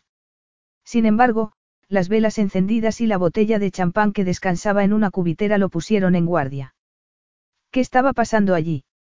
Un segundo después, Lina salió de la cocina con el pelo suelo, un rubor en las mejillas y un vestido rojo que se ajustaba maravillosamente a sus lujuriosas y generosas curvas, lo cual activó todas sus alarmas. Le gustaba que vistiera de rojo, pero tenía la sensación de que no se lo había puesto por casualidad. ¿Qué pasa? ¿Dónde están todos? Henry tiene la noche libre, y le he dicho que no hacía falta que buscara un sustituto. Y Rick, el chef. Le he dicho que se tomara un descanso. ¿Cómo? Pensé que no te importaría. Trabaja mucho, y se ha alegrado al saber que se podía ir, explicó Lina. Pero no te preocupes. No necesitamos a nadie. He preparado la cena. Esa no es la cuestión, dijo Salvatore, frunciendo el ceño. ¿Desde cuándo asumes papeles que no te corresponden? ¿Crees que acostarte conmigo te da derecho a disponer de mis empleados como te venga en gana? No, claro que no. Entonces, ¿por qué no me has pedido permiso? Porque quería darte una sorpresa. Salvatore parpadeó, perplejo. Odiaba las sorpresas desde el día en que había llegado a su casa y había descubierto que su madre estaba a punto de marcharse con un desconocido. Pero optó por no decírselo a Lina, porque le habría dado lástima y se habría mostrado compasiva con él, algo que no le apetecía. Ah, vaya, dijo, forzando una sonrisa. En ese caso, ¿por qué no sirves la cena? Lina volvió a la cocina, y él alcanzó la botella de champán y la abrió. No necesitaba ser muy listo para saber que su actitud la había herido, pero se negó a sentirse culpable. Embriagado con su naturaleza apasionada y la intensidad de su relación sexual, había hecho caso omiso de unos preocupantes síntomas, los que decían que Lina se estaba encariñando demasiado con él. Ya había servido dos copas cuando ella regresó con la cena. ¿Qué es? preguntó Salvatore, reconociendo el olor. Pasta ella norma, respondió Lina con entusiasmo. Tu preferida. Salvatore se estremeció. Tenía la impresión de que dos mundos completamente distintos estaban a punto de chocar. ¿Celebramos algo? Lina se sentó enfrente, y él se dio cuenta de que era la primera vez que no la besaba al llegar a casa, porque también era la primera que no la había mirado con deseo. Pero, desde su punto de vista, la culpa era enteramente suya. ¿Cómo se atrevía a destruir una relación perfecta con la manipuladora táctica de hacer que se sintiera como si fueran una familia? Sí, es una especie de celebración. ¿Y eso? Preguntó él, disimulando su irritación. Mis bolsos se venden muy bien, y Siena está verdaderamente encantada conmigo. Incluso ha hablado con la directora de la revista Trend. Trend. Ella asintió. Es la Biblia de las revistas de moda, y quieren publicar un artículo en su sección de accesorios, le explicó. Siena dice que deberíamos dar una fiesta a final de mes, para aprovechar la publicidad al máximo. Ya sabes, abrir unas cuantas botellas de champán e invitar a personas importantes. ¿Y qué vas a hacer? Preguntó Salvatore, echando un trago de champán. Si no recuerdo mal, ya tienes dificultades para cubrir la demanda de Siena Simon, y tendrás muchas más si te vuelves famosa. Bueno, Siena ha pensado que podemos contratar a varias personas para que me ayuden en el proceso. Serían trabajos a tiempo parcial, para mujeres que no pueden tener horarios de oficina porque deben cuidar de sus hijos, respondió Lina. Así, podríamos aumentar la producción y el alcance. Y tú te labrarías un nombre, claro. Eso nunca ha estado entre mis ambiciones, declaró ella, a la defensiva. Pero lo conseguirás de todas formas, dijo él, alzando su copa para brindar. Enhorabuena. Supongo que dentro de poco tendrás dinero suficiente para marcharte a vivir a otro sitio. Lina se mordió el labio inferior, dolida. El comentario de Salvatore le había hecho daño, particularmente, porque no se lo esperaba. Había cocinado y había comprado una botella de champán porque quería celebrar su éxito con él. Y él solo quería que se fuera de su casa. Pero, por otra parte, ¿qué podía esperar? Sabía que aquello era una situación temporal. Lo había sabido desde el principio. ¿O es que albergaba la esperanza de que el sexo le hiciera cambiar de opinión hasta el punto de rogarle que se quedara en el chalet indefinidamente? Eso no iba a pasar. Ni en sueños. Casi no has probado la cena, comentó ella. Ni tú. Pensaba que te gustaba este plato. Fue lo que comiste en Sicilia, el día en que nos conocimos. Lo recuerdo como si hubiera sido ayer. Él se encogió de hombros. Supongo que es como comprarse una camiseta cuando estás en otro país. ¿No te gusta tanto cuando vuelves a casa? No, claro que no. Derrotada, Lina retiró los platos y los llevó a la pila de la cocina, donde los dejó. Momentos más tarde, notó un cambio en el ambiente y supo que Salvatore acababa de entrar. No necesitaba oírlo para saberlo. Cuando aparecía, todo se cargaba de electricidad. Era como los instantes anteriores a una tormenta. Por una vez, Salvatore no le tomó el pelo sobre su aversión a los lavavajillas, como hacía cuando fregaba tazas en el chalet. Y Lina, que no se atrevió a mirarlo a los ojos por miedo a que descubriera su caos emocional, se preguntó si sería consciente de lo mal que se sentía por haberse enamorado de él a pesar de sus advertencias. Lo habría adivinado. Sería ese el motivo de lo que pasó a continuación, cuando cruzó la cocina, le pasó un brazo alrededor de la cintura y le apartó el cabello de la nuca para poder besarla. No lo sabía, pero ella se estremeció de todas formas. Te he dicho que mañana me voy a Río de Janeiro. Preguntó él en voz baja. No, no me has dicho nada, contestó Lina. ¿Cuánto tiempo estarás fuera? Un par de semanas. Ah, dijo ella, pensando que era la primera vez que se iban a separar. ¿Crees que volverás a tiempo de asistir a la fiesta? Haré lo posible. No era la respuesta que Lina estaba esperando, pero supo que era la única que iba a conseguir, así que cerró los ojos y se preguntó qué intenciones tendría para aquella noche. Por una parte, quería que se acostara con ella. Por otra, que se marchara.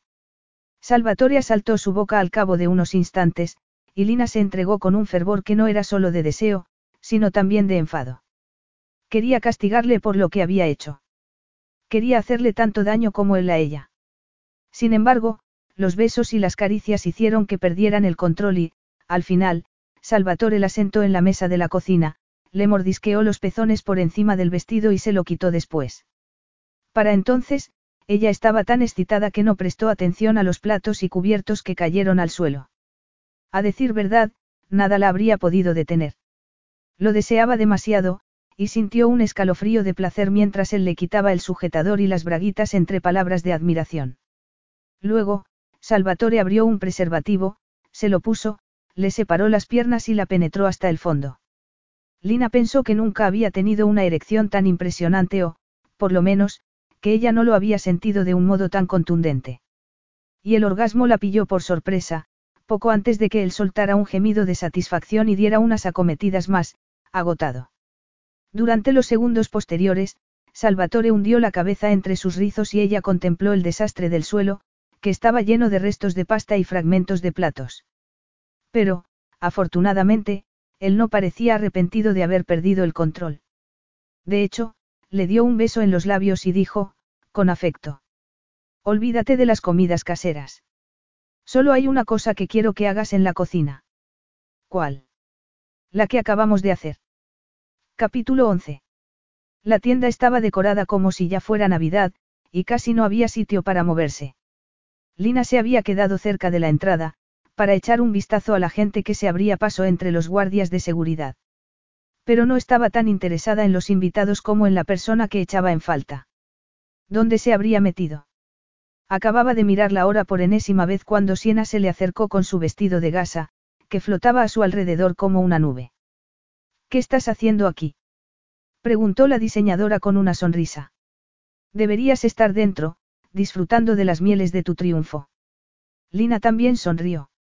No había hecho otra cosa que sonreír desde que empezó a sonar la música siciliana entre luces de colores y camareros con bandejas llenas de champán.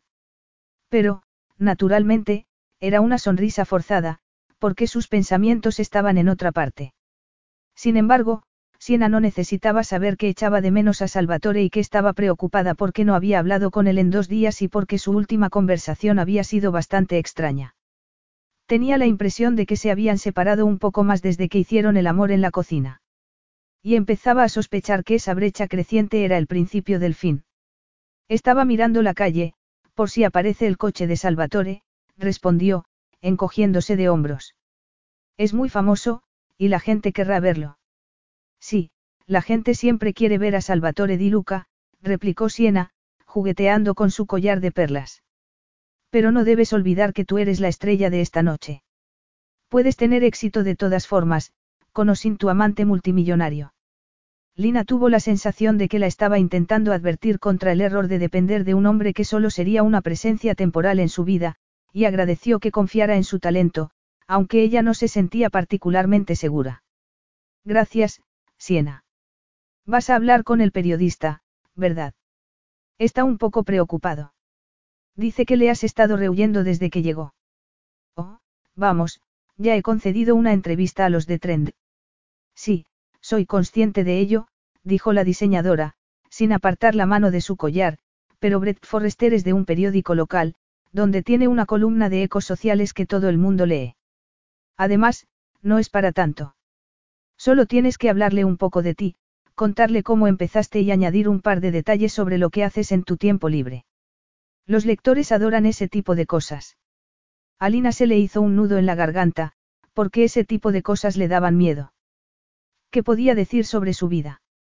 Que disfrutaba cosiendo a valorios de distintos tamaños y colores en pedazos de terciopelo. Que le encantaba pasear por los enormes jardines de Salvatore. Que había conseguido que su estirado mayordomo se relajara un poco con ella. Que su principal pasión era el propio Salvatore. Fuera como fuera, esa pasión se había convertido en un problema, porque había desarrollado sentimientos imprevistos. De hecho, sospechaba que ese era el motivo de que su relación se hubiera desequilibrado de forma radical, dándole la impresión de que Salvatore y ella vivían en dimensiones diferentes. Y todo había empezado cuando le preparó esa cena. Precisamente, para intentar cambiar su relación. Tengo que hablar con él. ¿En serio? Dijo, nerviosa. Siena asintió. Es esencial. Y hablando del rey de Roma, viene hacia aquí en este mismo momento, porque no te lo llevas a algún lugar tranquilo, lejos del equipo de música.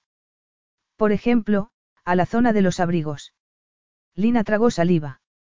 Brett Forrester era un cuarentón rubio de chaqueta de cuero y vaqueros ajustados que llevaba un flequillo largo, como recién salido de la década de los 60. En lugar de tomar champán, estaba bebiendo whisky en grandes cantidades. Y, cuando Siena los presentó, lanzó una mirada escéptica a la mujer que pretendía entrevistar. La diseñadora se marchó entonces, y el periodista alzó una mano para llamar la atención de su acompañante, una mujer con una cámara gigantesca. Te sacaremos unas cuantas fotos de inmediato, y unas cuantas más cuando llegue tu novio, anunció. Lina se ruborizó. No creo que. Lámete los labios, querida, la interrumpió el periodista. Y borra esa cara de susto, que la cámara no te va a comer. Además, todo esto es por ti. Lina ya no estaba tan segura de que lo fuera. Se sentía como si hubiera abierto la jaula de un monstruo. ¿Quién iba a decir que la tienda de Siena se llenaría de gente hasta el punto de que parecían sardinas en lata? Por no mencionar que la música estaba demasiado alta y que el champán rosado se le estaba subiendo a la cabeza. La única cara amable que había visto en toda la noche era la de Sean McCormack, el actor al que había conocido durante la gala benéfica de Salvatore, cuando se puso el vestido que él le había comprado.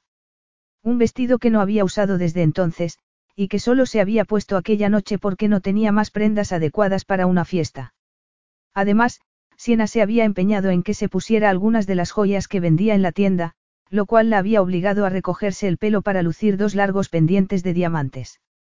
Y, por si eso fuera poco, le había puesto un brazalete a juego que soltaba destellos de todos los colores cada vez que se movía. Sin embargo, debía admitir que la fiesta la había distraído de sus preocupaciones. Como no había tenido tiempo ni para pensar, tampoco lo había tenido para torturarse con sus problemas sentimentales, que habían empeorado notablemente desde la noche de la cena, después de hacer el amor.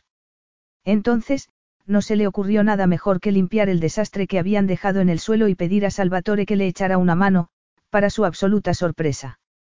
Evidentemente, no estaba acostumbrado a las tareas domésticas.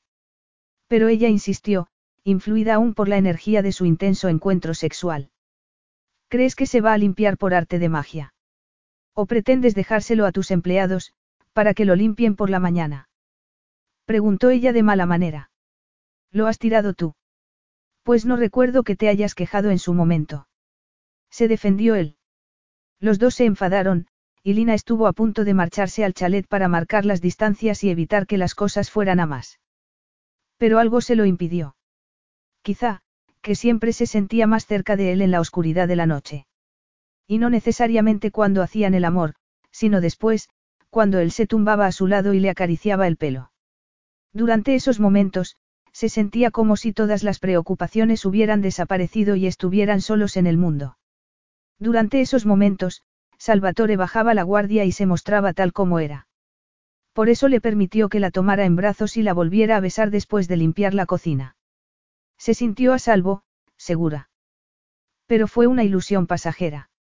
Ah, mira, tu novio acaba de llegar, dijo el periodista. Lina se giró hacia el recién llegado, que la estaba mirando desde el otro lado de la sala. Y, al verlo, se sintió tan angustiada que se hizo una promesa a sí misma, encontrar la forma de demostrar que no lo necesitaba ni emocional ni físicamente. Pero ¿qué podía hacer para volverse inmune a sus encantos? La pregunta de Lina no era muy diferente a la que se estaba formulando el propio Salvatore. No se habían visto en dos semanas, desde que se marchó a Río de Janeiro, pero el tiempo transcurrido no había enfriado lo que sentía. Ninguna mujer le había gustado tanto. Cada vez que la miraba, se le encogía el corazón. Y, por si eso fuera poco irritante, Lina tenía la curiosa habilidad de enfadarlo o excitarlo a su antojo. Y no se quería sentir así. Ni con ella ni con nadie. Justo entonces, se dio cuenta de que llevaba el vestido que se había puesto la noche de la gala benéfica, cuando no la reconoció. Pero aquella noche la reconoció sin problemas, a pesar del maquillaje, de las joyas y del rígido e intrincado moño que se había hecho. Mientras la admiraba, vio al hombre que estaba a su lado y tuvo un acceso salvaje de celos. O solo era instinto de protección. Fuera lo que fuera, empezó a caminar hacia ellos sin hacer caso de los invitados que querían hablar con él ni de las muchas mujeres que intentaron llamar su atención con sonrisas sensuales. Y, cuando llegó a su altura, el hombre lo miró con intensidad y le ofreció una mano. Hola. Soy Brett Forrester, del San Francisco Daily. Nos conocimos el año pasado, en las carreras. ¿Te acuerdas? No, no me acuerdo, replicó Salvatore con brusquedad, esperando inútilmente que se marchara. Bueno, ¿qué te parecen los diseños de tu novia, Sal? Salvatore se puso en tensión al oír su diminutivo, porque nadie le llamaba así desde su infancia. Y sintió el deseo de pegarle un puñetazo, como hacía cuando el resto de los niños se burlaban de él y llamaban putana a su madre. En cualquier caso, Lina debió de notar su incomodidad, porque le puso una mano en el brazo y dijo, mientras una mujer le sacaba fotografías. No es necesario que nos quedemos. Si quieres, nos podemos ir. Salvatore estuvo a punto de decirle que no necesitaba su compasión, pero se refrenó. Irnos. Es tu noche, Lina. Estoy seguro de que querrás disfrutar de tu éxito. El periodista notó la tensión que había entre ellos, y sacó una libreta y un bolígrafo. ¿Cómo os conocisteis? Se interesó. Eso no es asunto de interés público, contestó Salvatore. Los dos sois sicilianos, ¿verdad? Insistió Forrester. Mira, solo voy a decir que estoy encantado de que Lina Vitale triunfe en San Francisco. Es lo único que me vas a sacar. Pero. Lo único, repitió Salvatore, implacable. Su duro tono de voz consiguió que el periodista se retirara con su acompañante, dejándolos a solas. Y entonces, Salvatore se dio cuenta de que Lina estaba extrañamente nerviosa, como si no supiera a qué atenerse con él. Pero él tampoco lo sabía. De hecho, no se atrevió a abrir la boca por miedo a decir algo improcedente. Me alegra que hayas podido venir, declaró ella, rompiendo el silencio. Él respiró hondo, se giró hacia un camarero que pasaba y alcanzó un vaso de agua con gas para calmar su sed. Menuda fiesta, ¿eh? ¿Te gusta? Preguntó Lina. Yo no he dicho eso. Pero lo has insinuado. Salvatore se bebió el vaso de agua y se lo dio a otro camarero. En absoluto, replicó. Nunca me han gustado las entrevistas con individuos como Brett Forrester. Ni a mí. De hecho, tampoco me gusta que los paparazzi me persigan por todas partes. ¿Y por qué no llevas un equipo de seguridad? Tienes razón. Debería llevarlo, contestó él, enfadado. Lina sacudió la cabeza. Dime una cosa, Salvatore. ¿Por qué has venido, si estás de tan mal humor? Supongo que he venido para apoyarte. Pues discúlpame, pero esto no me ayuda en modo alguno. Salvatore lo sabía perfectamente. Lo sabía, pero no podía detener la amargura que surgía de algún lugar profundo y oscuro de su ser. Hasta le costaba respirar. Has avanzado mucho desde que nos conocimos, dijo, mirando a una de las ayudantes de Siena, que estaba escribiendo algo en su móvil. Has cambiado, Lina.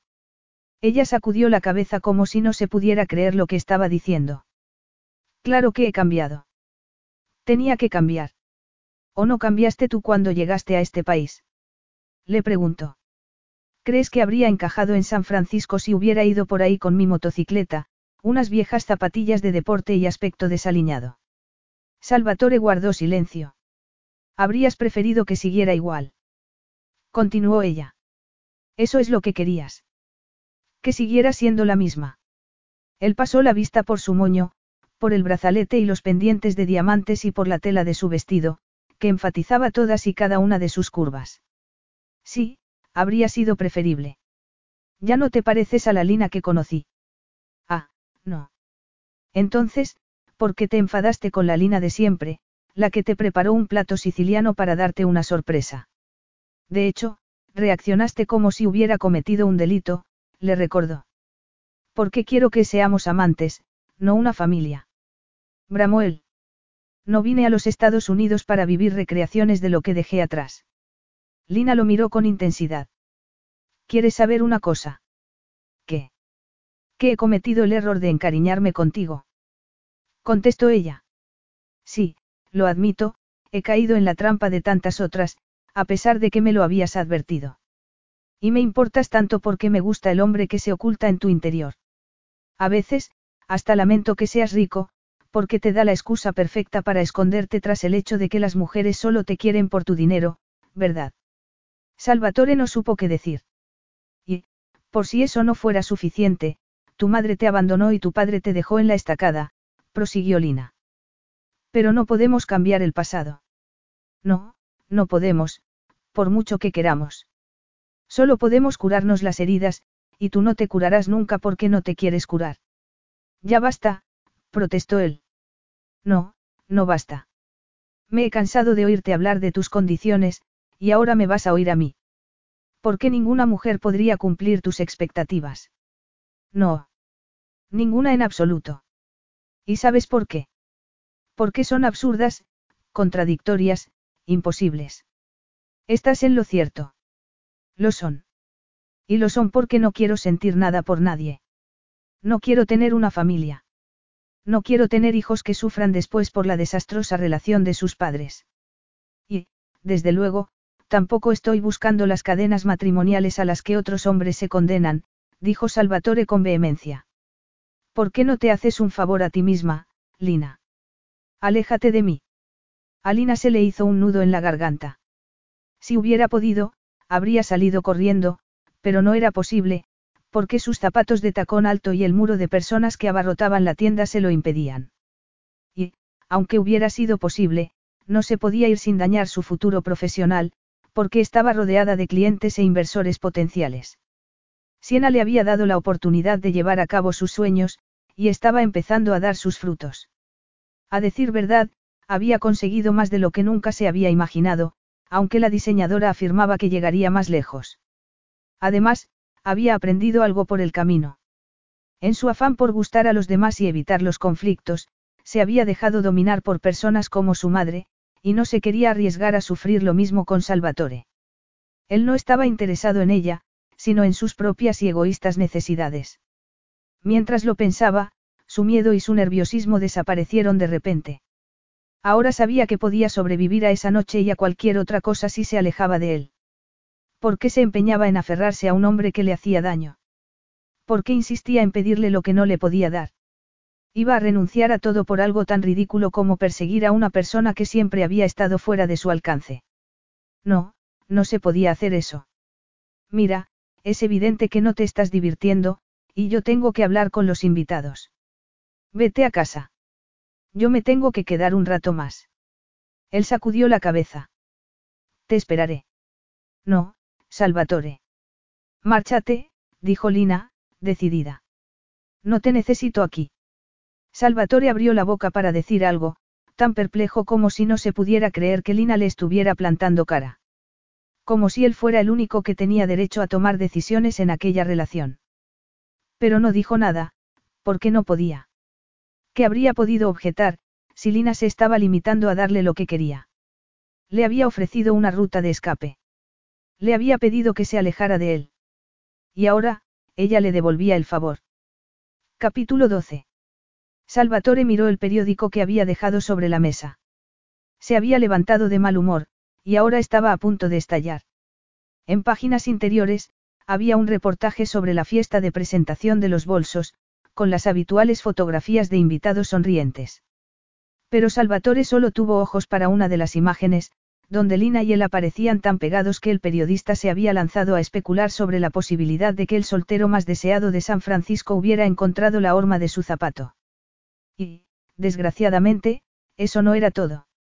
Tras resistirse al impulso de tirar el periódico a la basura, había mirado la fotografía con más detenimiento y había visto algo que lo había inquietado sobremanera, porque reivindicaba su decisión de alejarse de ella, la expresión de sus ojos, la prueba evidente de que se había enamorado de él. A Salvatore se le encogió el corazón, aunque bloqueó la emoción inmediatamente. No quería sentirse así.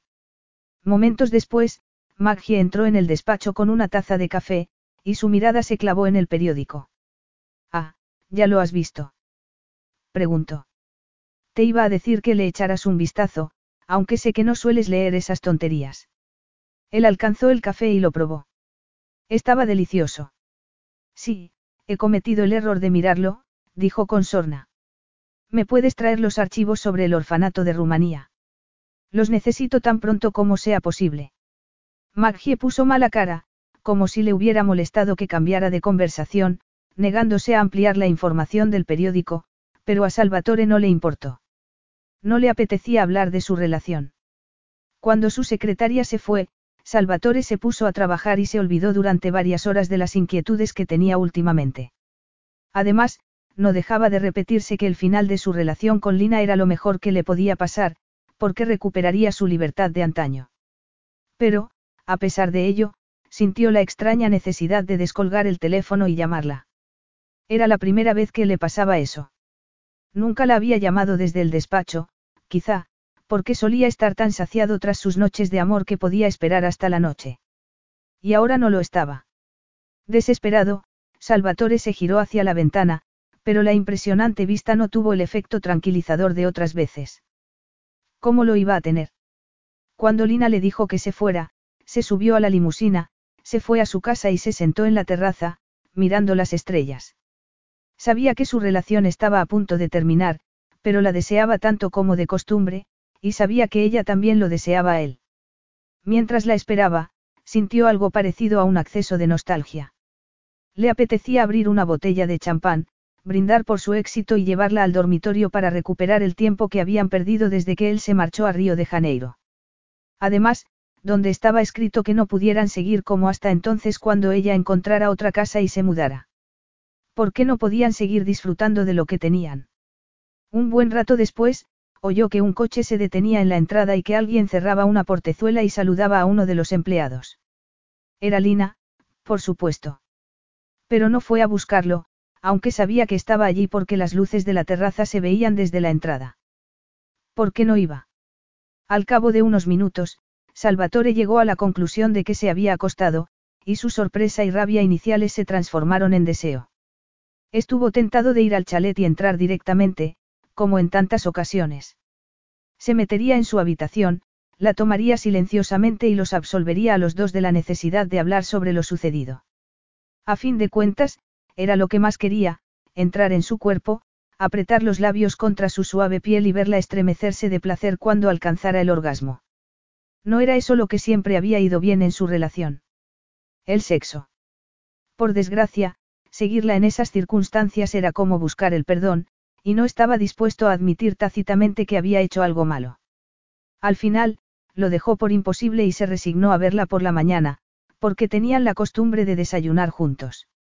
Pero Lina tampoco apareció, y fue entonces cuando el humor de Salvatore se agrió por completo. Desde su punto de vista, no había nada que justificara su actitud. Pasara lo que pasara entre ellos, tendría que haberle dado las gracias por haberse presentado en la fiesta de Siena y haberle dado su sello de aprobación. Terminada su jornada laboral, se fue a casa y llamó a Henry para pedirle un vaso de agua helada. Sin embargo, Henry tardó en aparecer y, cuando lo hizo, estaba tan extrañamente alterado que su jefe preguntó. ¿Ocurre algo? Es la señorita Vitale, señor. Se ha ido. ¿Cómo que se ha ido? En lugar de contestar, Henry sacudió la cabeza con expresión de angustia, y Salvatore se levantó y se fue al chalet. Efectivamente, Lina se había ido, aunque no antes de limpiar la casa y cambiar la ropa de cama. No había ni rastro de ella. No había ni ropa ni libros ni máquinas de coser ni piezas de terciopelo ni avalorios de ninguna clase, salvo un par de cuentas que se le habían caído en la alfombra y que, al parecer, no había visto. Confundido, Salvatore metió una mano en el bolsillo de la chaqueta para sacar el teléfono móvil, y fue entonces cuando vio el sobre que estaba en la chimenea, junto a un jarrón con flores. Rápidamente, lo abrió y extrajo su contenido, consistente en una hoja de papel y un desconcertante puñado de billetes, que dejó a un lado. Nunca había visto la letra de Lina, y le pareció bonita y fácil de leer, como ella misma. Pero su contenido no le gustó tanto. Querido Salvatore. No sé por dónde empezar, pero supongo que debería darte las gracias por haberme traído a los Estados Unidos y haberme ofrecido un techo hasta que pudiera establecerme por mi cuenta. Ha sido toda una experiencia, pero he tenido más éxito del que jamás me habría imaginado, y empiezo a creer que mis sueños se pueden hacer realidad. Me voy a la casa de Sean. No sé si te acuerdas de él. Es el encantador actor con el que estuve en la gala. Tiene un piso en Aigsbury, y afirma que me puedo quedar en la habitación de invitados durante el tiempo que necesite, cosa que voy a hacer. Si mi madre me escribe, podrías enviarme sus cartas. Como verás, he dejado dinero en el sobre, con intención de pagarte el vestido y los zapatos que me compraste para la gala. Por favor, acéptalo. Si empezar esta carta era difícil, terminarla lo es más. Solo puedo decir que nunca te olvidaré, y que te deseo toda la felicidad del mundo tuya. Lina. Salvatore pensó que la carta de Lina no podía ser más irónica. Durante años, había recibido montones de misivas de mujeres que no significaban nada para él, aunque lo llenaban todo de besos. Y Lina, que si le importaba, no le daba ninguno. ¿Cómo podía dolerle tanto? ¿Cómo había permitido que le doliera? Su teléfono sonó en ese momento, y se llevó una decepción cuando vio que no era Lina, sino un buen amigo, Máximo Díaz. De hecho, estuvo a punto de no responder, pero no quería ofender al poderoso español, un hombre tan ocupado como él. Hola, Máximo, dijo sin energía. Vaya, la gente suele reaccionar con más entusiasmo cuando les llamo, se burló el rico industrial. Salvatore soltó una carcajada. Discúlpame. Ha sido una semana muy larga. ¿Qué puedo hacer por ti? Llegaré a San Francisco a finales de mes, y he pensado que podríamos vernos. Salvo que prefieras estar con la joven que he visto en las fotos. No, de ninguna manera. Ese barco ha partido, y estaré encantado de tomarme algo contigo, como en los viejos tiempos. Cuando terminaron de hablar, Salvatore se intentó animar con la perspectiva de ver a Máximo y tomar unas copas. A fin de cuentas, los dos estaban solteros y llamaban la atención de las mujeres. Lo intentó, sí. Pero no lo consiguió. El apartamento de Sean estaba encima de un restaurante chino, que ofrecía descuentos en su apetecible comida. Y, para sorpresa de Lina, la calle estaba llena de árboles, tiendas de regalos y músicos callejeros, además de los turistas que se hacían continuamente fotos junto al conocido edificio. Su habitación era bastante grande y, como había puesto la cama contra la pared, tenía espacio de sobra para la máquina de coser y los materiales de trabajo. Además, el actor trabajaba todo el día y no volvía hasta la noche, cuando ensayaba el guion que debía interpretar por la mañana. Por lo visto, la vida de los actores no estaba precisamente llena de glamour. Por supuesto, Sean le hacía preguntas de vez en cuando o, por lo menos, lo intentaba. Pero ella siempre decía que no quería hablar de Salvatore. No estaba preparada. Sus emociones eran tan volátiles que tenía miedo de romper a llorar. En cualquier caso, su relación había terminado, como lo demostraba el hecho de que Salvatore ni siquiera la hubiera llamado por teléfono. Y, por si no lo tuviera claro, Sean le enseñó un periódico en el que aparecían Salvatore y otro hombre saliendo de un club nocturno, aunque eso no le molestó tanto como el detalle de que estuvieran en compañía de dos rubias verdaderamente impresionantes. Al parecer, se había dado mucha prisa en olvidarla. Solo había pasado un mes, y ya estaba ligando de nuevo. Lina pasó una noche terrible y se levantó con dolor de cabeza y la imperiosa necesidad de tomar algo dulce, de modo que bajó a comprar algo en la pastelería del barrio. Y acababa de volver a la casa cuando llamaron al timbre. Al oírlo, pensó que sería alguna entrega para Sean, que se pasaba la vida comprando cosas por Internet. Pero no lo era. Allí, ocupando todo el espacio de la entrada, estaba Salvatore. Llevaba un traje oscuro, camisa blanca y corbata de seda. No podía estar más fuera de lugar, teniendo en cuenta que Aivitasbury era un sitio de lo más pintoresco. Pero no se había afeitado y, al verlo así, con barba de dos días y unas oscuras ojeras, sufrió tal ataque de celos que estuvo a punto de cerrarle la puerta en las narices. Sin embargo, no quería dar la impresión de que le importaba, así que sonrió y dijo con entusiasmo, como si fueran viejos amigos que no se habían visto en mucho tiempo. Salvatore. ¡Qué sorpresa! Has traído mi correo. ¿Qué correo? El de mi madre. Te dije que estaba esperando una carta suya. Pero no hacía falta que vinieras en persona. No ha llegado nada. Oh, vaya. ¿Será que sigue enfadada conmigo? comentó Lina. No ha contestado a ninguna de las que yo le he escrito. No he venido a hablar de tu madre. Ah, no. Puedo pasar, Lina. Ella respiró hondo. ¿Para qué? ¿Qué sentido tiene, si ya no hay nada que decir? Salvatore se sintió como si le hubieran pegado un puñetazo en la boca del estómago, aunque eso no impidió que admirara su aspecto. Estaba preciosa con su vestido de algodón y su larga melena cayéndole sobre un hombro. ¿Cómo podía haber sido tan estúpido? ¿Cómo podía haber perdido a una mujer así? Por favor, déjame entrar. No quiero mantener esta conversación en el pasillo. Lina lo miró un momento y asintió. Está bien, pasa. Gracias. Salvatore entró, cerró la puerta y la siguió por una vieja escalera de madera hasta llegar a una pequeña cocina, donde vio una taza de café y un croissant, el que Lina acababa de comprar en la pastelería. ¿Tienes hambre? preguntó ella. Él sacudió la cabeza. No, pero desayuna tranquilamente. Yo tampoco tengo hambre. Se me ha quitado, replicó ella. ¿Por qué no dices lo que tengas que decir, para que pueda ponerme a trabajar.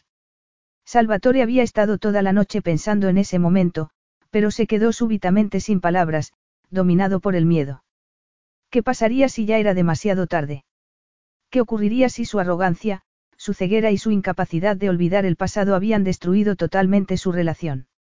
Fuera como fuera, no tenía más remedio que arriesgarse.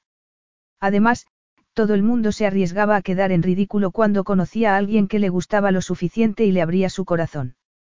Era la única vía. He sido un estúpido, Lina. No seré yo quien lo niegue. Salvatore se maldijo para sus adentros. Obviamente, Lina no le iba a facilitar las cosas. Me has obligado a afrontar mi pasado, declaró, haciendo un esfuerzo, y me he dado cuenta de que puedo perder el futuro si no cambio. Me alegro mucho. Él suspiró. La casa está terriblemente vacía desde que te marchaste, al igual que mi cama. Extraño tu risa y hasta tu forma de perder la paciencia. Lina no dijo nada, y él volvió a respirar hondo antes de continuar.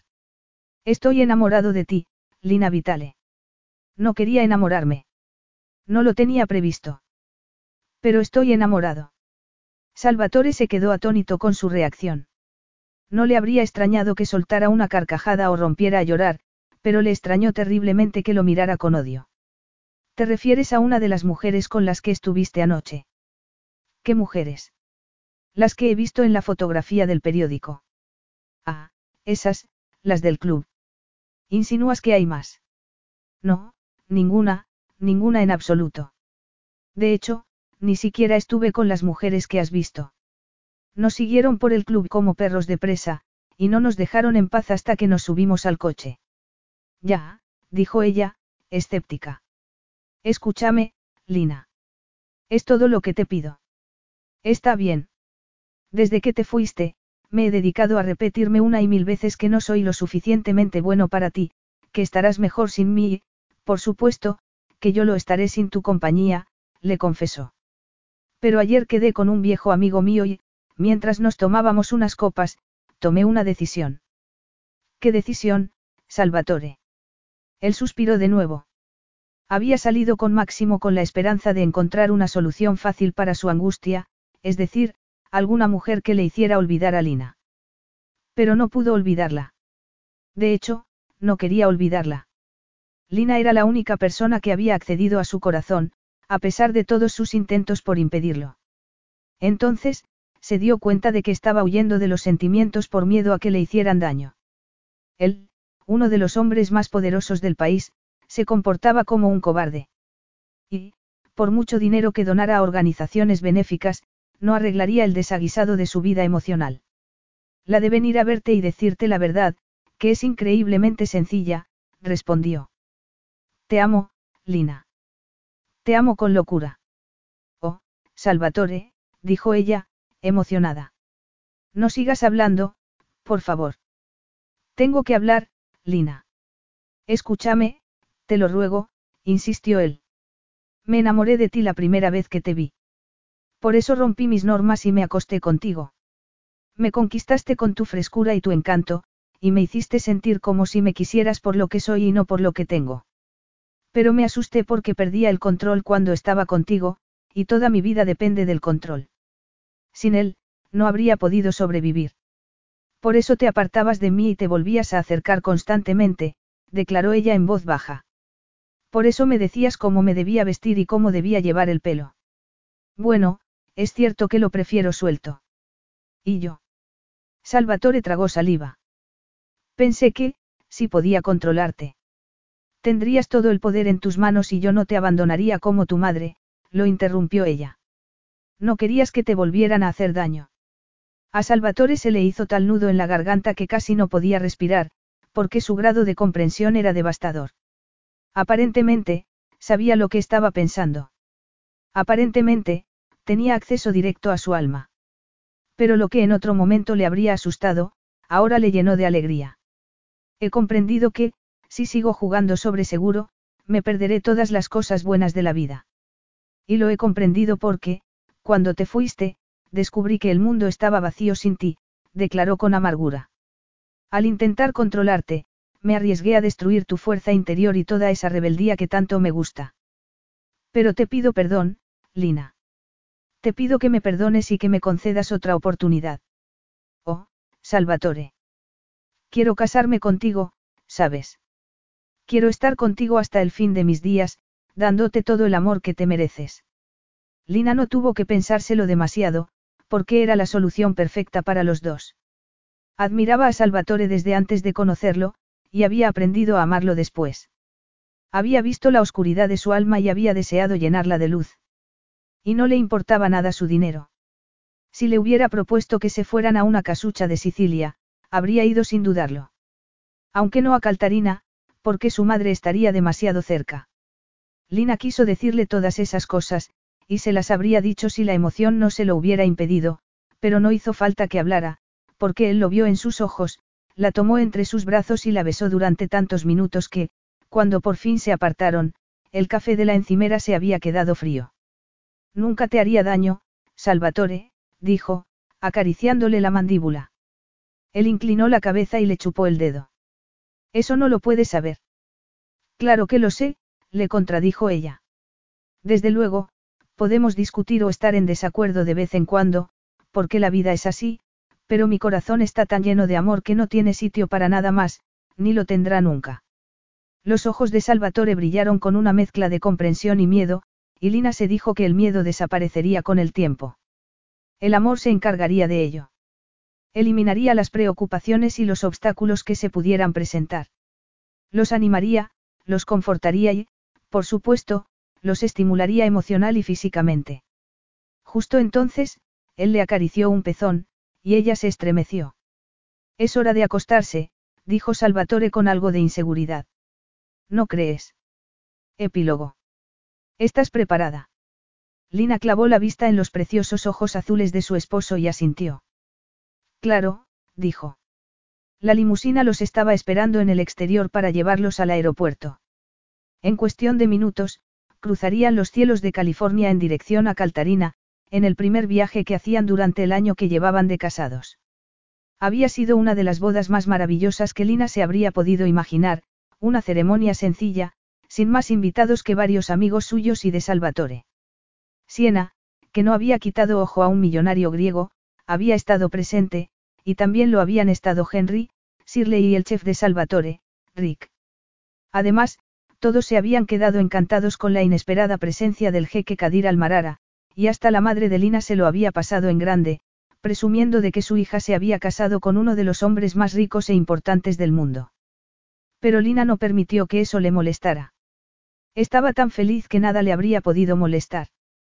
Reconciliadas tras el anuncio de la boda y decidida a olvidar sus desencuentros, Lina pidió a su madre que la ayudara a hacer el vestido de novia y, mientras lo hacían, hablaron con más sinceridad que nunca. Gracias a ello, Lina supo que su madre se había sentido tan sola tras la muerte de su marido que había volcado en ella todo su dolor y su amargura. Pero también le confesó que su marcha la había obligado a reflexionar sobre su vida y cambiar de actitud. El vestido de novia fue un gran éxito y, por supuesto, lo llevó con el pelo suelto. De hecho, se había visto en medio mundo, porque las fotografías se habían vendido a varios periódicos, generando unos beneficios que Salvatore invirtió en su fundación. Una fundación en la que ella trabajaba ahora, porque había decidido que ayudar a niños necesitados era más importante que hacer bolsos para mujeres ricas. Sin embargo, no había renunciado completamente a sus diseños. Bien al contrario, había dejado la producción en manos de un equipo de empleados tan comprometidos como bien pagados, y ya estaban considerando la posibilidad de diversificar el negocio con zapatos y mantones que llevarían la firma de Lina. Incluso habían pensado en sacar una colonia sencilla, una fragancia de limón que evocara los soleados días sicilianos. Naturalmente, ella estaba encantada con la fundación, pero lo estaba todavía más con Salvatore, que la amaba con toda su alma y se lo decía todos los días, cada vez que surgía la ocasión. Pero había pasado algo. Algo importante. Como ya no podía guardarlo en secreto, dijo. ¿Te gustaría tener hijos? Salvatore no contestó inmediatamente, pero ella no se lo tomó a mal. Al fin y al cabo, era un asunto sobre el que debía reflexionar. Por eso se llevó una sorpresa cuando abrió la boca y le dio la respuesta que esperaba. Por supuesto que sí. A Lina se le llenaron los ojos de lágrimas. ¿Estás seguro? Él asintió. Tan seguro como de que quiero estar el resto de mi vida contigo. Pero no lo preguntas por curiosidad, ¿verdad? Estás embarazada. Lina se quedó atónita. No sé cómo ha podido pasar. Ah, no. Dijo Salvatore, sonriendo. Sí, bueno, claro que lo sé, Pero no quiero que pienses. Calla, la interrumpió él, tomándola entre sus brazos. Sé que últimamente no he prestado mucha atención con los preservativos, pero ya no me parecía importante. De hecho, es posible que haya pecado de descuidado. O que me haya relajado a propósito. Ella se apartó un poco y lo miró a los ojos. ¿Estás insinuando qué? Estoy diciendo que me parece muy bien, tan bien como tú misma. ¿Y crees que seremos buenos padres? ¿No te asusta la paternidad? Preguntó ella. Salvatore carraspeó. Por supuesto que me asusta, dijo, retomando su nueva costumbre de confesarle sus dudas y temores. Pero los dos sabemos lo que queremos para nuestros hijos y, sobre todo, lo que no queremos. Por no mencionar que nos tenemos el uno al otro y que nos ayudaremos constantemente. Lina sonrió. Te amo, Salvatore di Luca. Lo sabías. Te amo con locura. Para entonces, Lina había empezado a llorar, pero él la besó apasionadamente y puso fin a sus lágrimas. Momentos después, miró la hora y dijo, mirándola a los ojos. El coche puede esperar un poco más. ¿No crees? Eso depende, contestó ella. ¿De qué? De lo que tengas en mente. Lo sabes de sobra. Te deseo. Y necesito tenerte ahora mismo. La voz de Salvatore sonó intensa, sensual, profunda. No era la primera vez que pronunciaba esas palabras, ni mucho menos, pero Lina se excitó más que nunca porque ahora significaban algo diferente. Ya no era una simple cuestión de sexo. Ahora, eran palabras de amor. Fin.